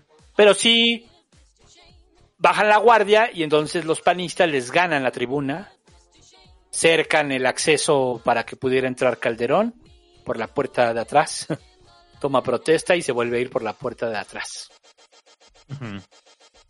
Sí, o sea, y en ese jaloneo y en ese ganar, porque ese es el tema de, de las to- de que ha habido, por eso decimos, no es tanto que haya habido golpes de agresión, de darle ya directamente un putazo a otra persona, Sí, no. sino de ganar el espacio, ¿no? O sea, este es ganar el espacio. Y entonces en ese momento era cómo ganabas el espacio. Que pudiera Calderón cer- lo pudieron cercar los panistas y los apoyado por los priistas para que entrara Calderón directo a tomar protesta, ¿no? O sea, ganaron al final el espacio más reducido, pero lo ganaron los panistas. Que eso nos sorprende cuando vemos ejemplos de otros países. eh, de cuando sí se agarran bien cabrón. A putazos. A putazos, o sea que aquí no ha pasado, pero lo ves en otros países y sí es sorprendente, ¿no? O sea, eh, porque al final es el, es el, es el cúmulo de la civilidad, ¿no? En el Congreso, en teoría. O sea, es, ah, nosotros hacíamos ese chiste y lo hicimos en el Nerdos, fue en Pasquín ya el chiste de, en el Senado de México resolvemos nuestros problemas y cuando no podemos existe la jaulas. Y que era la posibilidad de que se metieran dos senadores a romperse la madre unos minutos, muchachos, en el Senado, como la, la UFC. Pero Sí. no hemos No llegado pasó. a tanto, ¿no? No hemos llegado a tanto aquí en... Hemos llegado- o sea, sí, congresos locales, sí. Congresos locales sí ha habido putazos, ha habido, ha habido nalgadas que hemos visto, ha habido este Piquetes de Eh, culo. piquetes de culo, este el tomate una vez le dio unos, unas patadas a un, por de- o sea, sentados los dos, uno junto al otro, por debajo de la, de la curul le pegó unas patadas a, a un amigo que también era diputado, le- real, ¿no? Este, Ese lo por debajo de la mesa, o sea, li- literal por debajo de la mesa, güey. Ah, como Luismi. Por debajo de la mesa te pateo la rodilla. Sí, güey. Y el otro güey, pues no tuvo tiempo de reaccionar. Se paró el otro corriendo, ¿no? O sea, fue así de niño, de niño, este, que avienta la piedra y se echa a correr. Así fue. En fin, ya hablaremos después en oscuros secretos de la política de este personaje. Y bueno, y hasta la fecha, ahorita hay pleitos que también puede prender el, que el canal del Congreso, porque ahorita los pleitos son eh, con el PAN. O sea, los nuevos rijosos son los panistas. Entonces, sobre todo en lo desde que llegó la 4T, nos ha tocado ver tomas de tribuna, tomas de tribuna, bloqueos de sesiones, empujones. Esta es- esta escena clásica de los empujones en los cuales está metido Noroña y no suelta su plato, güey. Los empu- Comiéndose su taco, ¿no? Sí.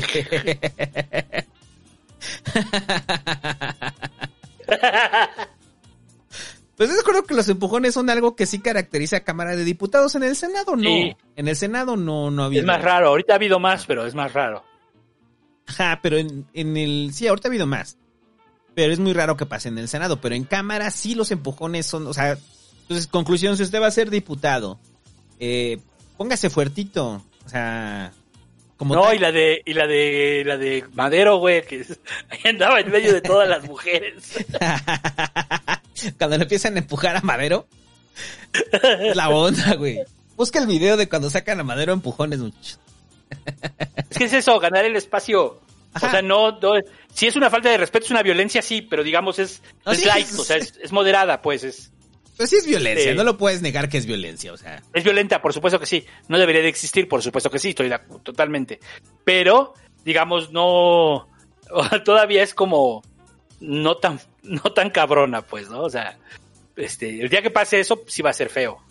Para todos. Sí. ¿no? O sea, para todos va a ser feo. El día que veamos a un diputado pega- pegarle directo a otro o a un senador, va a ser feo. Sí, porque ya es feo, o sea, ya es cuando se rompe la civilidad, ¿no? O sea, hay Se rompe la saludos civilidad, ¿no? para en toda- el Congreso, ante las cámaras. del Congreso.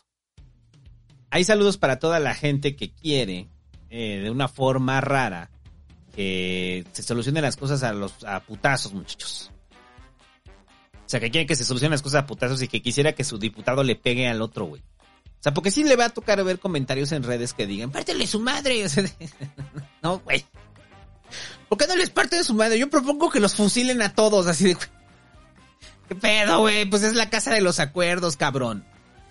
Pero bueno, ya, este, hasta ahí... Y, y lo de. Madero, por supuesto que es feo, ¿no? ¿Qué, ¿Cómo lo sacan? Sí, claro. O sea, por supuesto que no deja de ser una agresión, o sea, este, que él tenga que llegar a subirse porque no le están dando la voz, pues sí. O sea, digamos, es, es, es gacho, pues, pero... Pero bueno, este, ¿qué más? Eh, las... la- bueno, es que esto lo platicamos en el pasquín pasado, pero este, si quieres lo desarrollamos más. El asunto de la ley de ingresos, o sea, el paquete fiscal y la ley de egresos. Es el No, presupuesto. o sea, ujú. No, si quieres, vete, vete. No, o sea, pues ya, o sea, nada más así recapitulando, ¿no? Este, el ley de ingresos es la forma como se van a obtener recursos. Eh, habíamos dicho que algunos eran por la recaudación fiscal, otro por los ingresos del petróleo y otro por a lo mejor incautación y otras cosas, recuperaciones y no sé qué más. Este, pero digamos, esos son los dos grandes este, bloques de recaudación que tiene y lo que se hace es proyectar cuánto se va a obtener, cuánto vamos a recabar de impuestos, lo cual al final no deja de ser una predicción, lo mismo que cuánto vamos a vender de petróleo, eh, también no deja de ser una predicción que nos ha metido en algunos aprietos, depender del petróleo así, pero pues este, eh, pues es lo que hay. ¿No? Este, y con base en eso, pues se hace una ley que dura, ya habíamos dicho, un año. Eh, ¿Cómo se va a obtener ese? Y entonces ya se dice, de aquí vamos a sacar tanto, de aquí vamos a sacar tanto. La forma eh, que se organiza eh, los ingresos. Y luego viene la ley de egresos, es cómo nos lo vamos a gastar. Y entonces ya es tanto para salud, tanto para turismo, tanto para esto, tanto para el otro, tanto para los estados, para este estado, tanto, tanto, tanto. El presupuesto de los estados, en algunos casos es- muy específicos, se etiqueta. Eso lo vamos a platicar cuando hablemos del poder ejecutivo, Ajá. en algunos casos, ¿no? Entonces llega, el recurso llega a este, porque vamos también a hacer, a explicar después, no, no es el que es, no es el que sigue, porque recuerde que el que sigue es uno muy especial, pero este, eh, después vendrá el de cómo funciona el poder ejecutivo. Bueno, entonces se pone el presupuesto de los estados y eh, se, se coloca, digamos, este, qué cosas van etiquetadas y cuáles no, que es lo que ahorita los está ahorcando Andrés Manuel. Este, les está dando menos libertad de recurso a los estados. No es que les esté quitando propiamente el recurso, ¿no? Entonces, eso se aprueba desde, pues, la ley de egresos. Más para dejar la claro, ley de, etiquetado quiere decir que se lo tienen que gastar a fuerza en eso. en eso. No hay más. Este, sí. Es Y si, los estados dentro del, del recurso no etiquetado deciden este gastar, meterle más a ese rubro, está bien, o sea, es, pero, pero por lo menos tienes que gastarte eso, por lo menos, ¿no? Este, y por ejemplo, pues es como los temas de salud y así, donde de repente el gobierno, bueno, la ley de egresos tiene esta capacidad de, sobre los estados. Este, no, no dejan de tener presupuesto, por supuesto que no. O sea, todos los, todos los estados tienen presupuesto. No pueden dejar de tenerlo eh, y debe de estar contemplado en la misma ley de egresos. ¿Qué más sobre la ley de egresos? El, eh, este año, que ya lo hemos dicho varias veces, bueno, este año no, eh, pero en todos los años por eso precisamente los gobernadores vienen al Congreso. O sea, vienen, no vienen a comparecer al Congreso, vienen a platicar en comisiones, vienen a platicar con los diputados cercanos, a solicitarles eh, que más presupuesto para sus estados o que les quiten el etiquetado en varios de ellos, ¿no?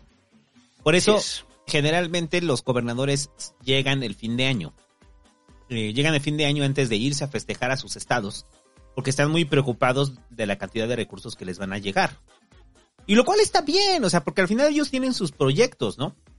Como gobernadores. Y el presupuesto Sí. no tendría que ser un condicionante político, pero lo es. Lo es y, eh, bu- bueno, pues este, eh, no es muy agradable, pues, este, pero pues tiene que ser, o sea, pues al final así es, terminas negociando políticamente muchas cosas. Todos terminan negociando. El asunto es que ahorita el bloque de los, de los, este, gobernadores, de los 10 gobernadores, pues no están, este, como queriendo negociar políticamente, porque también les conviene distanciarse y marcar diferencia con ellos han medido que políticamente es lo que les conviene. Y también, bueno, pues porque tampoco se sujetan a la 4T como tal. Ajá. Entonces, sí van a sufrir en el presupuesto, pues sí, van a sufrir un poco en el presupuesto esos 10 estados. Sí. No manchado, pero muy etiquetado. Ajá, que es la misma que- queja que tenían con el con el pacto fiscal. O sea, de la cantidad de recursos que ellos aportan a la federación y lo que les están regresando. Ese es el argumento de todo.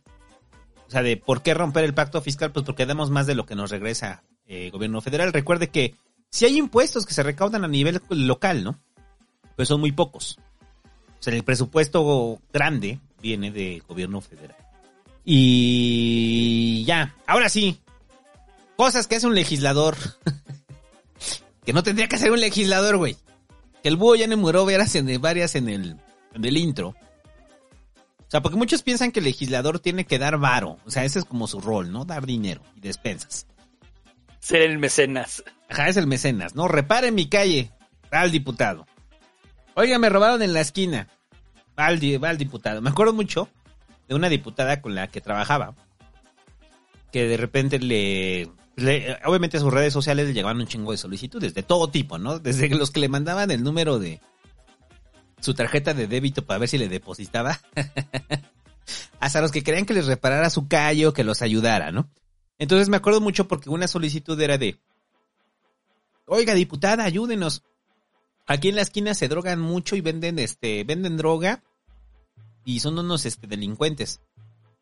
Y yo me acuerdo porque le pregunté a la diputada, ¿aquí cómo le respondemos? Y me dice, pues que llame a la policía. Esa fue la respuesta de la diputada, muchachos. Pues tenía razón.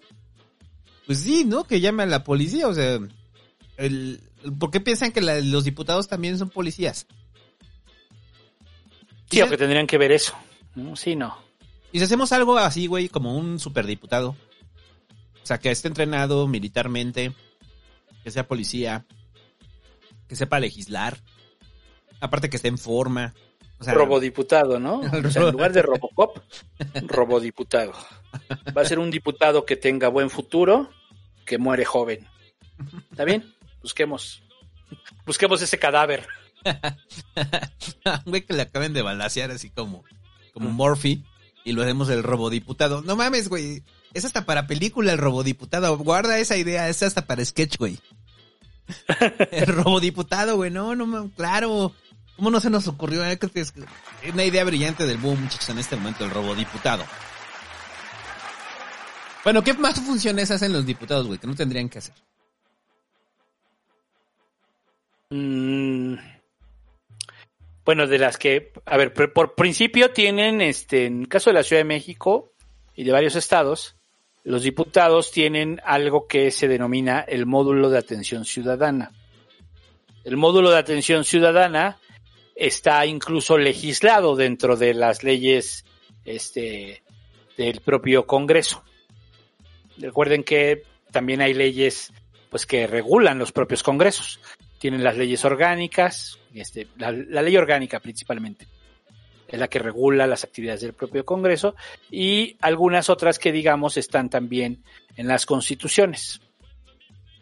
Dentro de algunas, algunos lugares, por ejemplo, tienen en la Constitución el tema de los módulos de atención ciudadana, en otros simplemente en la ley del Congreso. Bueno. Y entonces están obligados y tienen un recurso y están obligados a poner un módulo, como en el caso de la Ciudad de México, es una obligación. Esto llevó, como los diputados federales no tienen tanto dinero para hacer esas cosas, este, porque también el recurso es distinto. El, el recurso federal, pues, sí pasa por la Cámara de Diputados, pero no se queda tanto ahí, como en el caso de las cámaras locales. Las cámaras locales manejan una cantidad de recurso cabrona, cabrona, o sea, tienen muchísimo dinero. Entonces, por eso ganan más, mucho más los diputados locales. O sea, ganan el doble más o menos. Entonces, este, pues resulta ser que, que, que el, ya se me fue el pedo en que estábamos. Ah, sí, en los módulos. Sí, Ajá, los módulos. en los módulos. Resulta ser que los módulos de, de atención en los diputados federales, no, pues los ponen de todos modos, aunque no estén obligados en la ley. Digamos, no se los prohíbe la ley, entonces deciden ponerlos. ¿Con qué? Pues con sus propios recursos. Algunos pues tienen más recursos, algunos tienen menos recursos, como ya lo explicamos, de acuerdo a sus este, gastos legislativos podrían sostenerlo o no, pero eh, no están obligados. Sin embargo, lo hacen.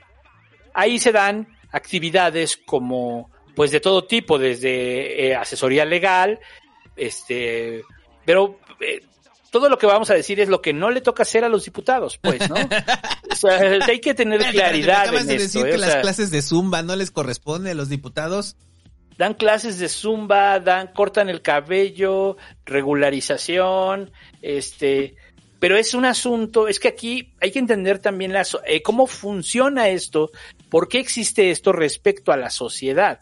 Para la sociedad el diputado tiene que hacer, tiene que verse y sentirse. Si viene y me dice todas las leyes que hizo y todo lo que legisló, pues no le voy a entender nada, porque tampoco lo entiende, ¿no? Y además, este, eh, yo necesito eh, que haga cosas por mí, que se vean inmediatas, que se vean aquí, ¿no? A mí no, a mí no me, me vale verga su pinche ley de no sé qué. O sea, ese es el sentir social. Entonces, bajo esa óptica, el o sea, nadie votaría por ti si tú te quisieras postular para otra cosa. Si dices, fui diputado y legislé todo esto, y dices, ese güey nadie lo conoce. Exacto.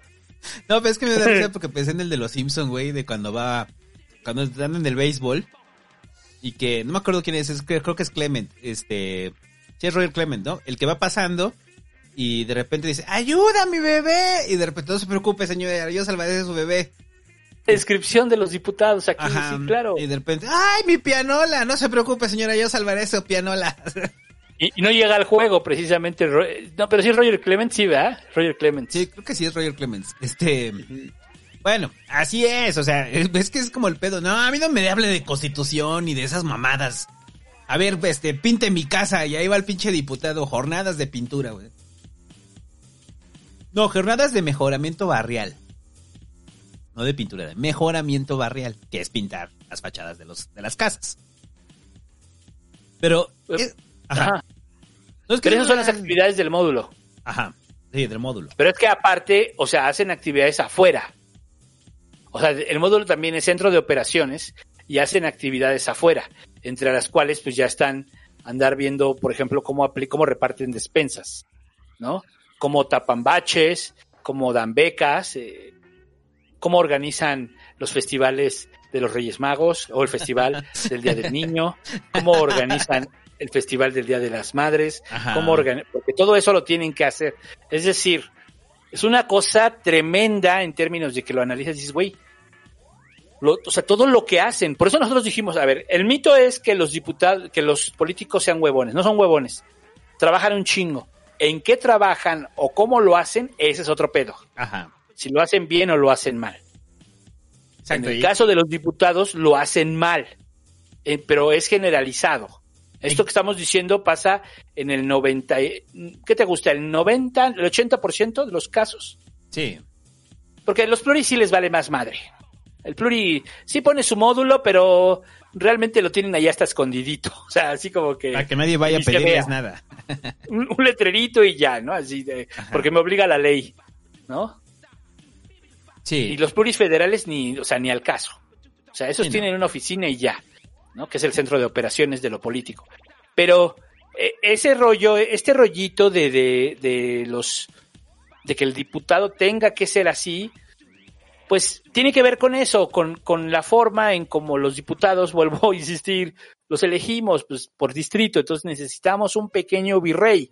No, no queremos un diputado, no queremos a alguien que estudie el, sistema, que estudie la problemática del país y eso lo pueda convertir en leyes, porque eso es lo que tendrían que hacer. Hacer foros, hacer estudios, prepararse, leer mucho, entender qué está pasando, dónde están los problemas, volverse expertos en ello y legislar al respecto. Esa sería la labor responsable del, del legislador. No andar haciendo la rosca de reyes o las calaveritas, ¿no? O sea, no andar haciendo todas estas cosas que hacen. Ajá. Sí, o sea, la oficina de gestión, aunque den clases de macramé y zumba, en teoría es para que tú te acerques con tu legislador para conocer el trabajo de tu legislador, para proponer y tener contacto directo con tu legislador, no para ir a tomar cursos de macramé ahí. Ese es el problema. O sea, el problema es que tenemos entendido que el diputado hace todo. O sea, tiene la labor del presidente municipal, tiene labor de policía, y aparte tiene la labor del legislador, ¿no? O sea, y, y bueno, en el caso de los senadores, a los senadores también tienen sus módulos de atención, ¿recuerdas? O sea, de los que conocimos. O sea, casi todos tienen su módulo de atención, ¿no? Aunque los senadores es como más. No, pero también el módulo de atención también era de actividades y grupos comunitarios. Sí, algunos sí también le entran a eso, sí. Eh, Sí, o sea, funcionan igual, ¿no? O sea, no, no, no es por un asunto de nivel, es por el rollo de cómo entender la política y lo que bien señalaba el búho. O sea, entendemos la política y entendemos a nuestros representantes como una extensión de nuestro papá o de nuestra mamá.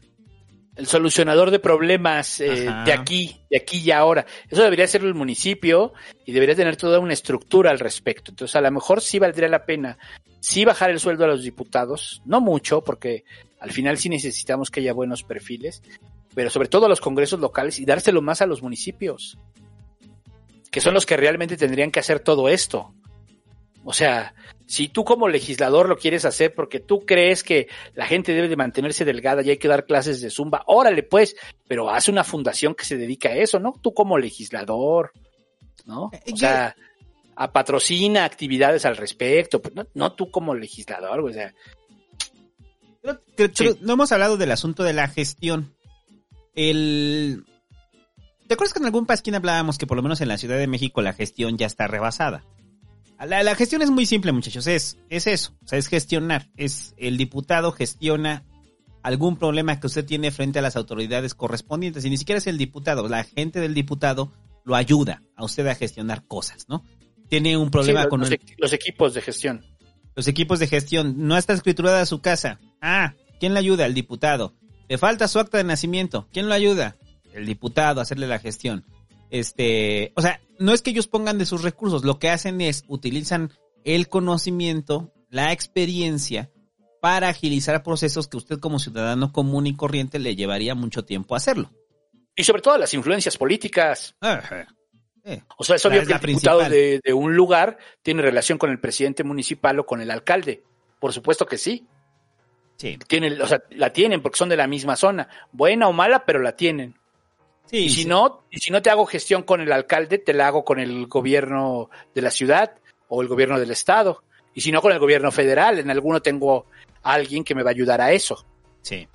O sea, lo que usan también es su tráfico de influencias, pues. Que no está mal.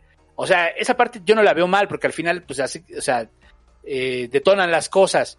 El problema es que todo eso eh, siempre está enfocado en un uso electoral, es decir, es el tema de para seguir vigente, para seguir aquí, tengo que hacer todo esto. Circo, maroma y teatro, que bien lo podría hacer el municipio o la alcaldía.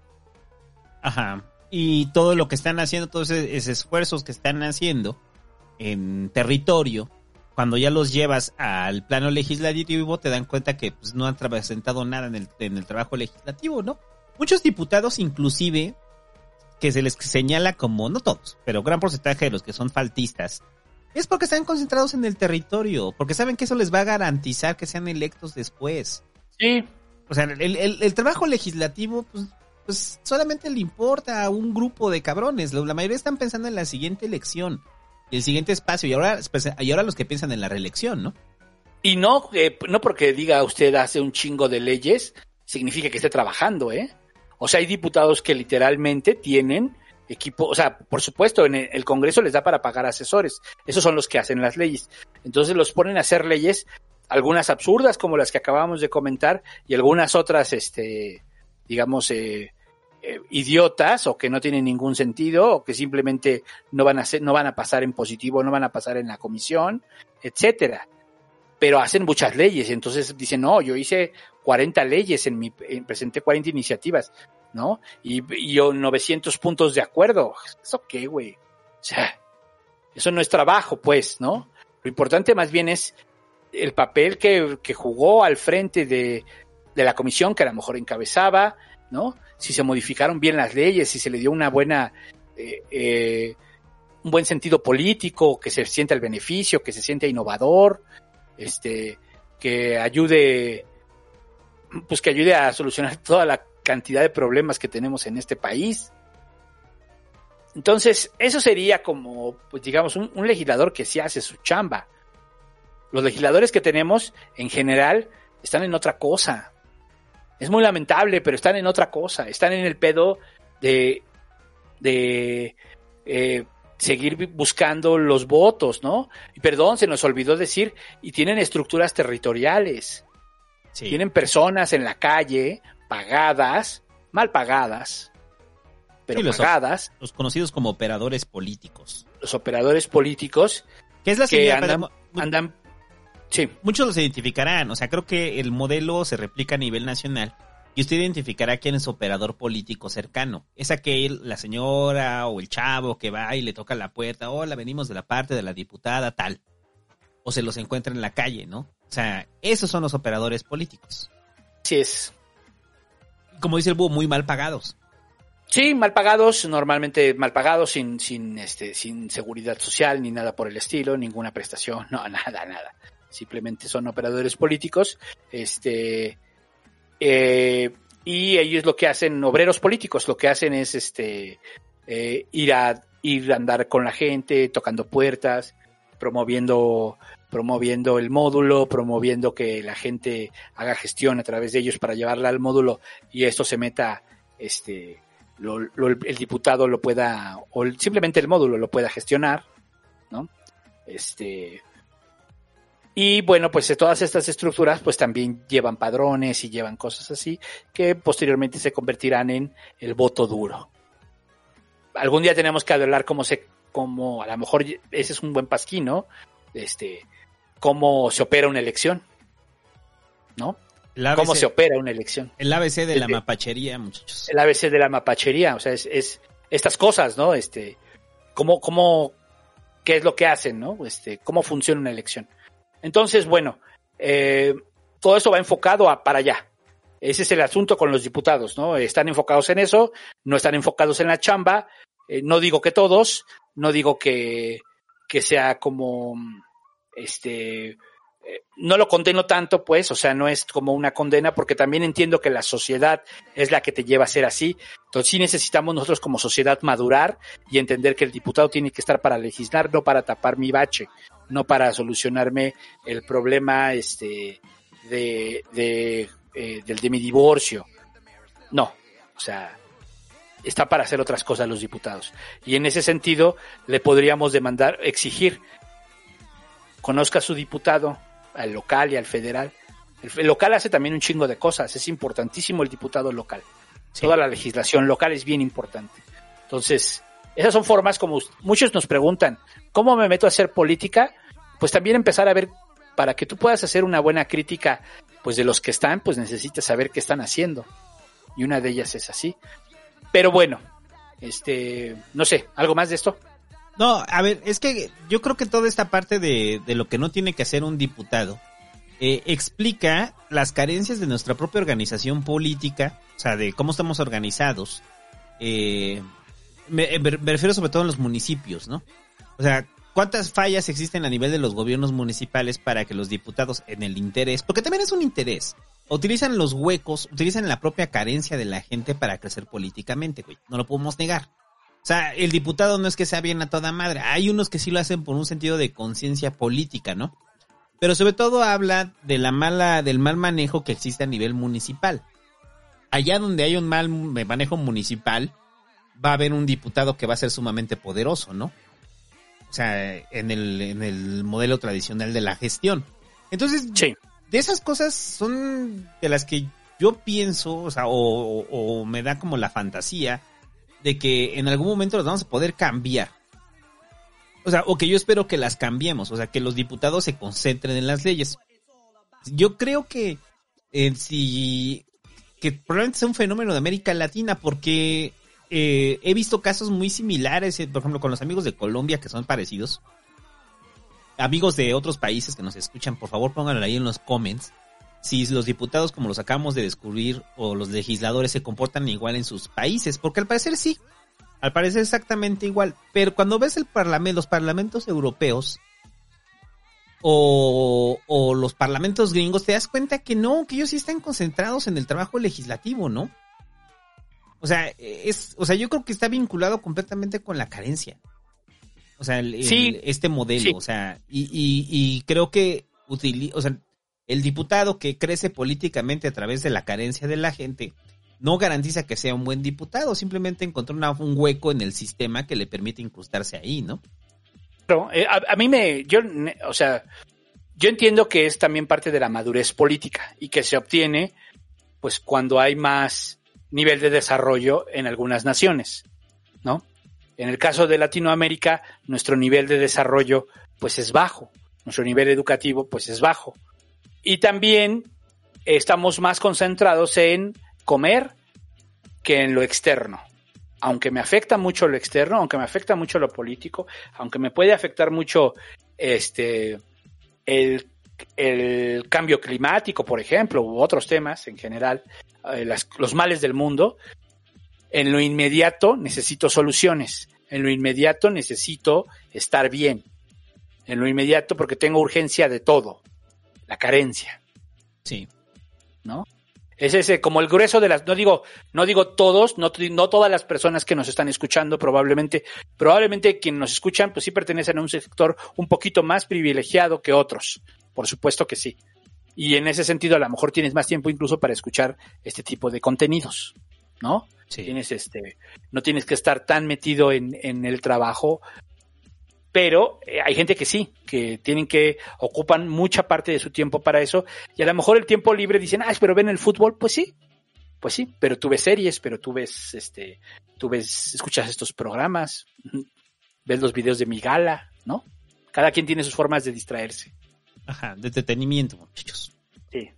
Eh, a ver, pero ¿por qué me- a mí me a mí sí me bronquea el modelo de, de gestión? O sea, eh, creo que si bien Sí. sí. ayuda, pero sí me bronquea por lo que representa. O sea, cada vez que veo un módulo de gestión, eh, veo a alguien lucrando pues con la carencia de la gente. Eso es lo que veo. Eh, un módulo de atención de un diputado, ¿no? Eh, cada vez que veo eh, al diputado repartiendo bicicletas en el territorio o con la gente en las colonias, veo eh, la falta de profesionalización en el proceso legislativo, ¿no? O sea, que Sí. falta muchísimo, o sea, nos falta muchísimo para llegar a esos niveles de profesionalización. O sea, por eso resulta incómodo. Pero por el otro lado, eh, piensas en la gente, en lo que la gente espera de, de los diputados en un país tan desigual, pues lo que quieren es que repartan lo que les cae. O sea, eso es lo que quieren. O sea, usted gana un chingo porque es diputado y eso es producto de los años y años de corrupción vividos en este país. Entonces podemos decir que es un sistema de corrupción. Sí, claro. O sea, este, esta forma de operar de los diputados es un sistema de corrupción. Sí, pues sí. Pues, corrupción y clientelismo electoral. Entonces, Mucha clientela, sí. Eh, eh, entonces yo creo que eso es lo que es, lo que se ve ahí, entonces por eso es molesto, bueno, por lo menos a mí me molesta, o sea, no quiere decir que todos los diputados lo hagan así, o sea, hay, yo he conocido diputados que lo hacen de buen pedo, o sea, que sí lo hacen de buen pedo porque creen en ello, porque sienten que es su comunidad, pero también saben que van a obtener una ganancia de ello, ¿no? O sea, no son pendejos. Porque quieren beneficiar a su comunidad. Me está yendo bien, tengo recursos, te los traigo a la comunidad. Pero el político siempre va a estar metido en el tema del poder. Es que también ese es un tema inevitable. ¿No? Por eso, por eso creo que la pelota sí está mucho en la cancha de la sociedad. O sea, de exigirle al, al político que se aplique a legislar, que se meta, que organice foros. Y si, y también la otra cosa que hemos dicho es, muchos que quieren dedicarse a la política, que nos preguntan en los programas qué hago, este, pues yo recomendaría que, que busquen qué político les puede dar juego a sus proyectos, ¿no? A, a- a hablar de ciertos temas, este, a legislar en torno a ciertos temas, a cambiar la sociedad, a hacer foros. Hay políticos que se pueden prestar a eso. Por supuesto que sí, y es una forma como ustedes también se pueden ir metiendo en la política desde arriba, ¿no? En- Desde los temas, desde la agenda, En una, no situación, repartiendo. en una situación ideal, tendríamos que voltear a ver el poder legislativo y ver que están haciendo su chamba, que es legislar. En una situación ideal. Y con eso tendría que bastarnos. O sea, tanto por ellos como nosotros, ¿no? O sea, estamos, estamos enterados de su chamba legislativa, ellos se concentran en su trabajo legislativo y con eso tendría que bastar. Y, y, y, y que ganaran lo que tengan que ganar, pues. O sea, simplemente es- estamos viendo cambios a nivel nacional producto de su trabajo, pues sí. O sea, porque si nada más veo que están entregando despensas y bicis y la situación sigue igual, o sea, es que ese es el peor, ese es el esquema de corrupción. O sea, el esquema de corrupción es entregan despensas, entregan bicis, güey, pero usted siente un cambio a nivel legislativo en su congreso local, a nivel nacional, o sea, pues no lo hay. Entonces, todos esos esfuerzos inútiles, porque esos son esfuerzos inútiles que nada más palian eh, eh, la propia pobreza de la gente, pues, pues en eso se quedan, precisamente, esfuerzos inútiles. O sea, no simbolizan Sí, no, nada más que para la gente que recibió eso y ya se acabó. Eso, eso yo se lo reconozco, por ejemplo, a Noroña, ¿no? O sea, Noroña le vale verga, o sea, él no tiene módulo, ¿no? Oye, que ni siquiera vive en Iztapalapa, así es, pero también él tiene claro que él legisla para todos. O sea, Ahí lo eligieron ahí, tiene claro que legisla para todos. Que, que gasta mucho tiempo en el socialité, ah, ese es otro tema, ¿no? Que Que también es algo que no le toca hacer. O sea, le puede decir, yo estoy informando al pueblo de lo que pasa. Sí, pero estás también de socialité, le metes mucho tiempo al Twitter, estás en programas todo el tiempo. O sea, es otra forma también, pues, que te mueves políticamente y que sí distrae un poco lo que tendrías que estar haciendo, que es legislar. sí. Pero aún así Noroña sí se concentra más en legislar Sí, de lo que hacen muchos diputados. O sea, un porcentaje más alto. voy a decir algo que aunque me duela. Si le quitamos el, el, el socialité y el reflector a Noroña y lo dejamos en su trabajo legislativo, sería el diputado ideal. O sea, no tiene módulo, le vale verga, lo del asunto del módulo, sabe que por ahí no vas, tiene, tiene clara cuál es su chamba, cuál es su lugar. Sí. O sea, No, el socialité lo entiendo, pues es que es parte de la obtención del poder. O sea, también es parte de querer, de querer eh, crecer políticamente. El- No le puedes quitar al político, ahora sí que de dónde. Más bien el problema sería ver, eh, enfocarlo, pues, ¿no? O sea, o sea, yo creo que eh, también tiene que ver con la forma como nos organizamos socialmente. O sea, sí podríamos nosotros acercarnos a nuestros diputados y que nos platiquen de leyes que están haciendo. Y el diputado podría, y podríamos nosotros decir, ah, pues lo está haciendo bien, o pues suena chido. O sea, no, la gente no es pendeja. O sea, a la gente también le interesan los temas de política. O sea, también creo que hay una parte en ese sentido de tratar de menores de edad a todo mundo, ¿no? Sí. Sí, o sea, de que todos solamente quieren recibir bicicletas y despensas, pues no. Sí, o hay, sea, quien- no hay quienes necesariamente. tienen, o sea, si quisieran saber de la labor legislativa y que fuera transparente, ¿no? Y que fuera comunicable, ¿no? Fuera comunicable. Entonces, en un mundo ideal, muchachos, o en un país ideal, el poder legislativo tendría que estar concentrado en eso, su chamba. Y no tendría por qué molestarnos el hecho de que lo estén haciendo. O sea, es igual de absurdo como si el, no sé, el poder judicial, que esperáramos que el magistrado tuviera su módulo de atención, güey, o sea. ¿Por qué, güey? Es un magistrado, güey. O sea, Pero, pero tiene que ver con el modelo de elección. El Sí, modelo de elección del, del Poder Judicial es distinto, es entre ellos. Es entre ellos. Y juegan un poco con el Ejecutivo y con el Legislativo, pero en general es entre ellos. ¿Quién pertenece al Poder Judicial? Ellos. O sea, de repente si llega un juez que de la Suprema Corte que dice, este güey, ¿de dónde lo sacaron, no? Pero hasta el, ma- el juez más cargado, más este, eh, digamos, eh, más cargado al presidente, como pudiera, pudiera ser Yasmín Esquivel, también pertenecía al Poder Judicial, sí. ¿no? También pertenecía, o sea, la esposa de este Riobó, para decirlo más claro. Eh, pero también pertenecía al Poder Judicial. Entonces, el asunto es la forma de elección de los diputados. O sea, yo creo que este modelo de elección donde un diputado por distrito y la chingada, pues provoca más esto. Si eligiéramos solo pluris, pues órale va, pues voy por el partido y, y este partido, si en la que sigue no legisla chido, pues me lo chingo y voy con el otro y ya, vámonos. Es- eso sería en una sociedad más madura. eh, el que pudiéramos tener diputados de representación, diputados pluris. Muchos diputados pluris, pluris. y que los diputados pluris se dediquen a legislar, pero pues en una sociedad en la que estamos, pues se va a extrañar la despensa, ¿no? Y se va a extrañar el apoyo del diputado. Pero que ya lo dé el municipio. Sí, pero pues los pinches municipios. Por eso digo, por eso digo que donde hay un municipio jodido, hay un diputado que crece. Así es. Ah, Hay sí. diputados que le terminan haciendo sombra al presidente municipal. No, Y, y después o- se vuelven presidentes municipales. o- y también otro que vamos a platicar en ese programa que hagamos sobre las, el tema de las elecciones o de cómo, cómo se opera una elección. Este, pues este rollo de que también hay diputados que pertenecen al mismo equipo político que el presidente municipal y eso es una cosa tremenda, ¿eh? Tremenda. Porque la, la cantidad de recursos que tendría que ser para todos se van hacia el grupo del diputado. Eso es una cosa tremenda y pasa mucho y pasa todo el tiempo. y en todos lados. Eso es algo muy común, pues, ¿no? Entonces, este, eh, eso- por eso también votar en cascada, aguas, ¿no? Ah, presidente municipal este y diputado este, pues aguas, güey. Pero bueno, ¿qué más? Y pues ya. eh, Pues ya, ¿no? Con esto cerramos los dos programas espaciales del Poder Legislativo, muchachos. Gracias a toda la gente que apoya en Patreon para hacer lo posible Esperamos que con esto eh, les haya servido y que se vayan ya con claridad de, como dice menudo, eh, de cómo funciona el poder legislativo, ¿no? O sea, creo que con esto usted ya tiene herramientas para decidir su voto en el 2021, para seguir el trabajo de sus diputados, o sea, eh, sí, tanto diputado local como diputado federal, y sobre todo para entender que en el proceso legislativo las cosas no son como las pintan en los medios. Sobre todo en el asunto clickbaitero, ¿no? O sea, de entender, o sea, pues, es como lo que pasó ahorita, ¿no? O sea, cuando, con el asunto del internet, o sea, que todo el mundo se aceleró y que dijeron, no, no, no, van a censurar internet, o sea, no, espérense. O sea, vea qué es, vea cómo se está presentando, es una iniciativa, qué proceso trae, eh, esta, toda esta información es pública.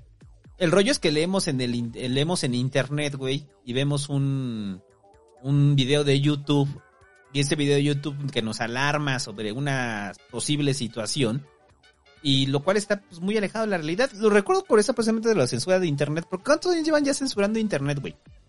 O sea, de iniciativas que se han presentado en cámara y que los medios las reportan como la censura de internet. ¿Cuántos años llevamos ya? Y no se ha censurado, no mames, o sea, No está tan cabrón, ¿no? Como, como. Y todavía falta el proceso y ver que si alguien la impugna y etcétera. O sea, este, porque se puede meter una controversia y decir esta ley está violando esto, esto, esto y va para abajo. O sea, sí, eso ha pasado. Entonces, eh, no se alarme y mejor cheque. Y gracias al Pasquín tapado, ahora entenderá más de proceso legislativo con chistes de pitos. Este. de pitos de perros. Este. Eh, y es, creo que. eh, recuerda que aquí tratamos de decir que el Pasquín Tapado es un programa de divulgación política. eh, de historia y divulgación política, ¿no? Entonces, es, si usted conoce a alguien, rólele estos programas. O sea, o sea, alguien que quisiera entender cómo funciona el poder legislativo, rólele estos programas. Creo que eh, no, ah, dimos mucha claridad sobre el proceso, ¿no? O usted póngalo en los comentarios ahí si la dimos o no. Probablemente yo lo estoy pecando de soberbia, ¿no? Sí, si no, pues este. Más adelante, después podemos ampliar temas. Sin problemas. Y ya, algo más. No, pues ya, vámonos. Gracias a toda la banda que nos escucha, que hacen posible el Pasquín tapado en Patreon. Porque pues los demás llegan al recalentado y de gorrones. O sea, Exacto. realmente ese programa se sostiene a los Patreons. O sea, recuerden que no se monetiza tampoco el Pasquín tapado. Porque si no, ¿qué, ¿cómo haríamos para poner rolas de menudo, muchachos? Sí, porque menudo, es la, o sea, menudo era la onda, o sea, eh, ahora que ya lo dicen los niños hipersexualizados y este tema, sí. Con esta enorme canción, ni siquiera tenían edad con- para conducir, güey. Y ya cantaban esto, güey. Este, saludos a Félix Salgado Macedonio y a Pacho Cachondo. Dos buenos, este, legisladores, este, eh, motociclistas. Ah, Ana Gabriela Guevara. Bien, ¿no? Este, como legisladora también fue, este, y aparte, este, de club de moto. Y ya, muchachos, algo más. No, pues ya, este, el siguiente programa ya, Oscuros Secretos de la Política Mexicana. Suscríbase. Y va a estar mamón. Para que no le toque culero. Suscríbase. Y ya. Nos vemos en 15 días. Con los oscuros secretos de la política mexicana. Adiós.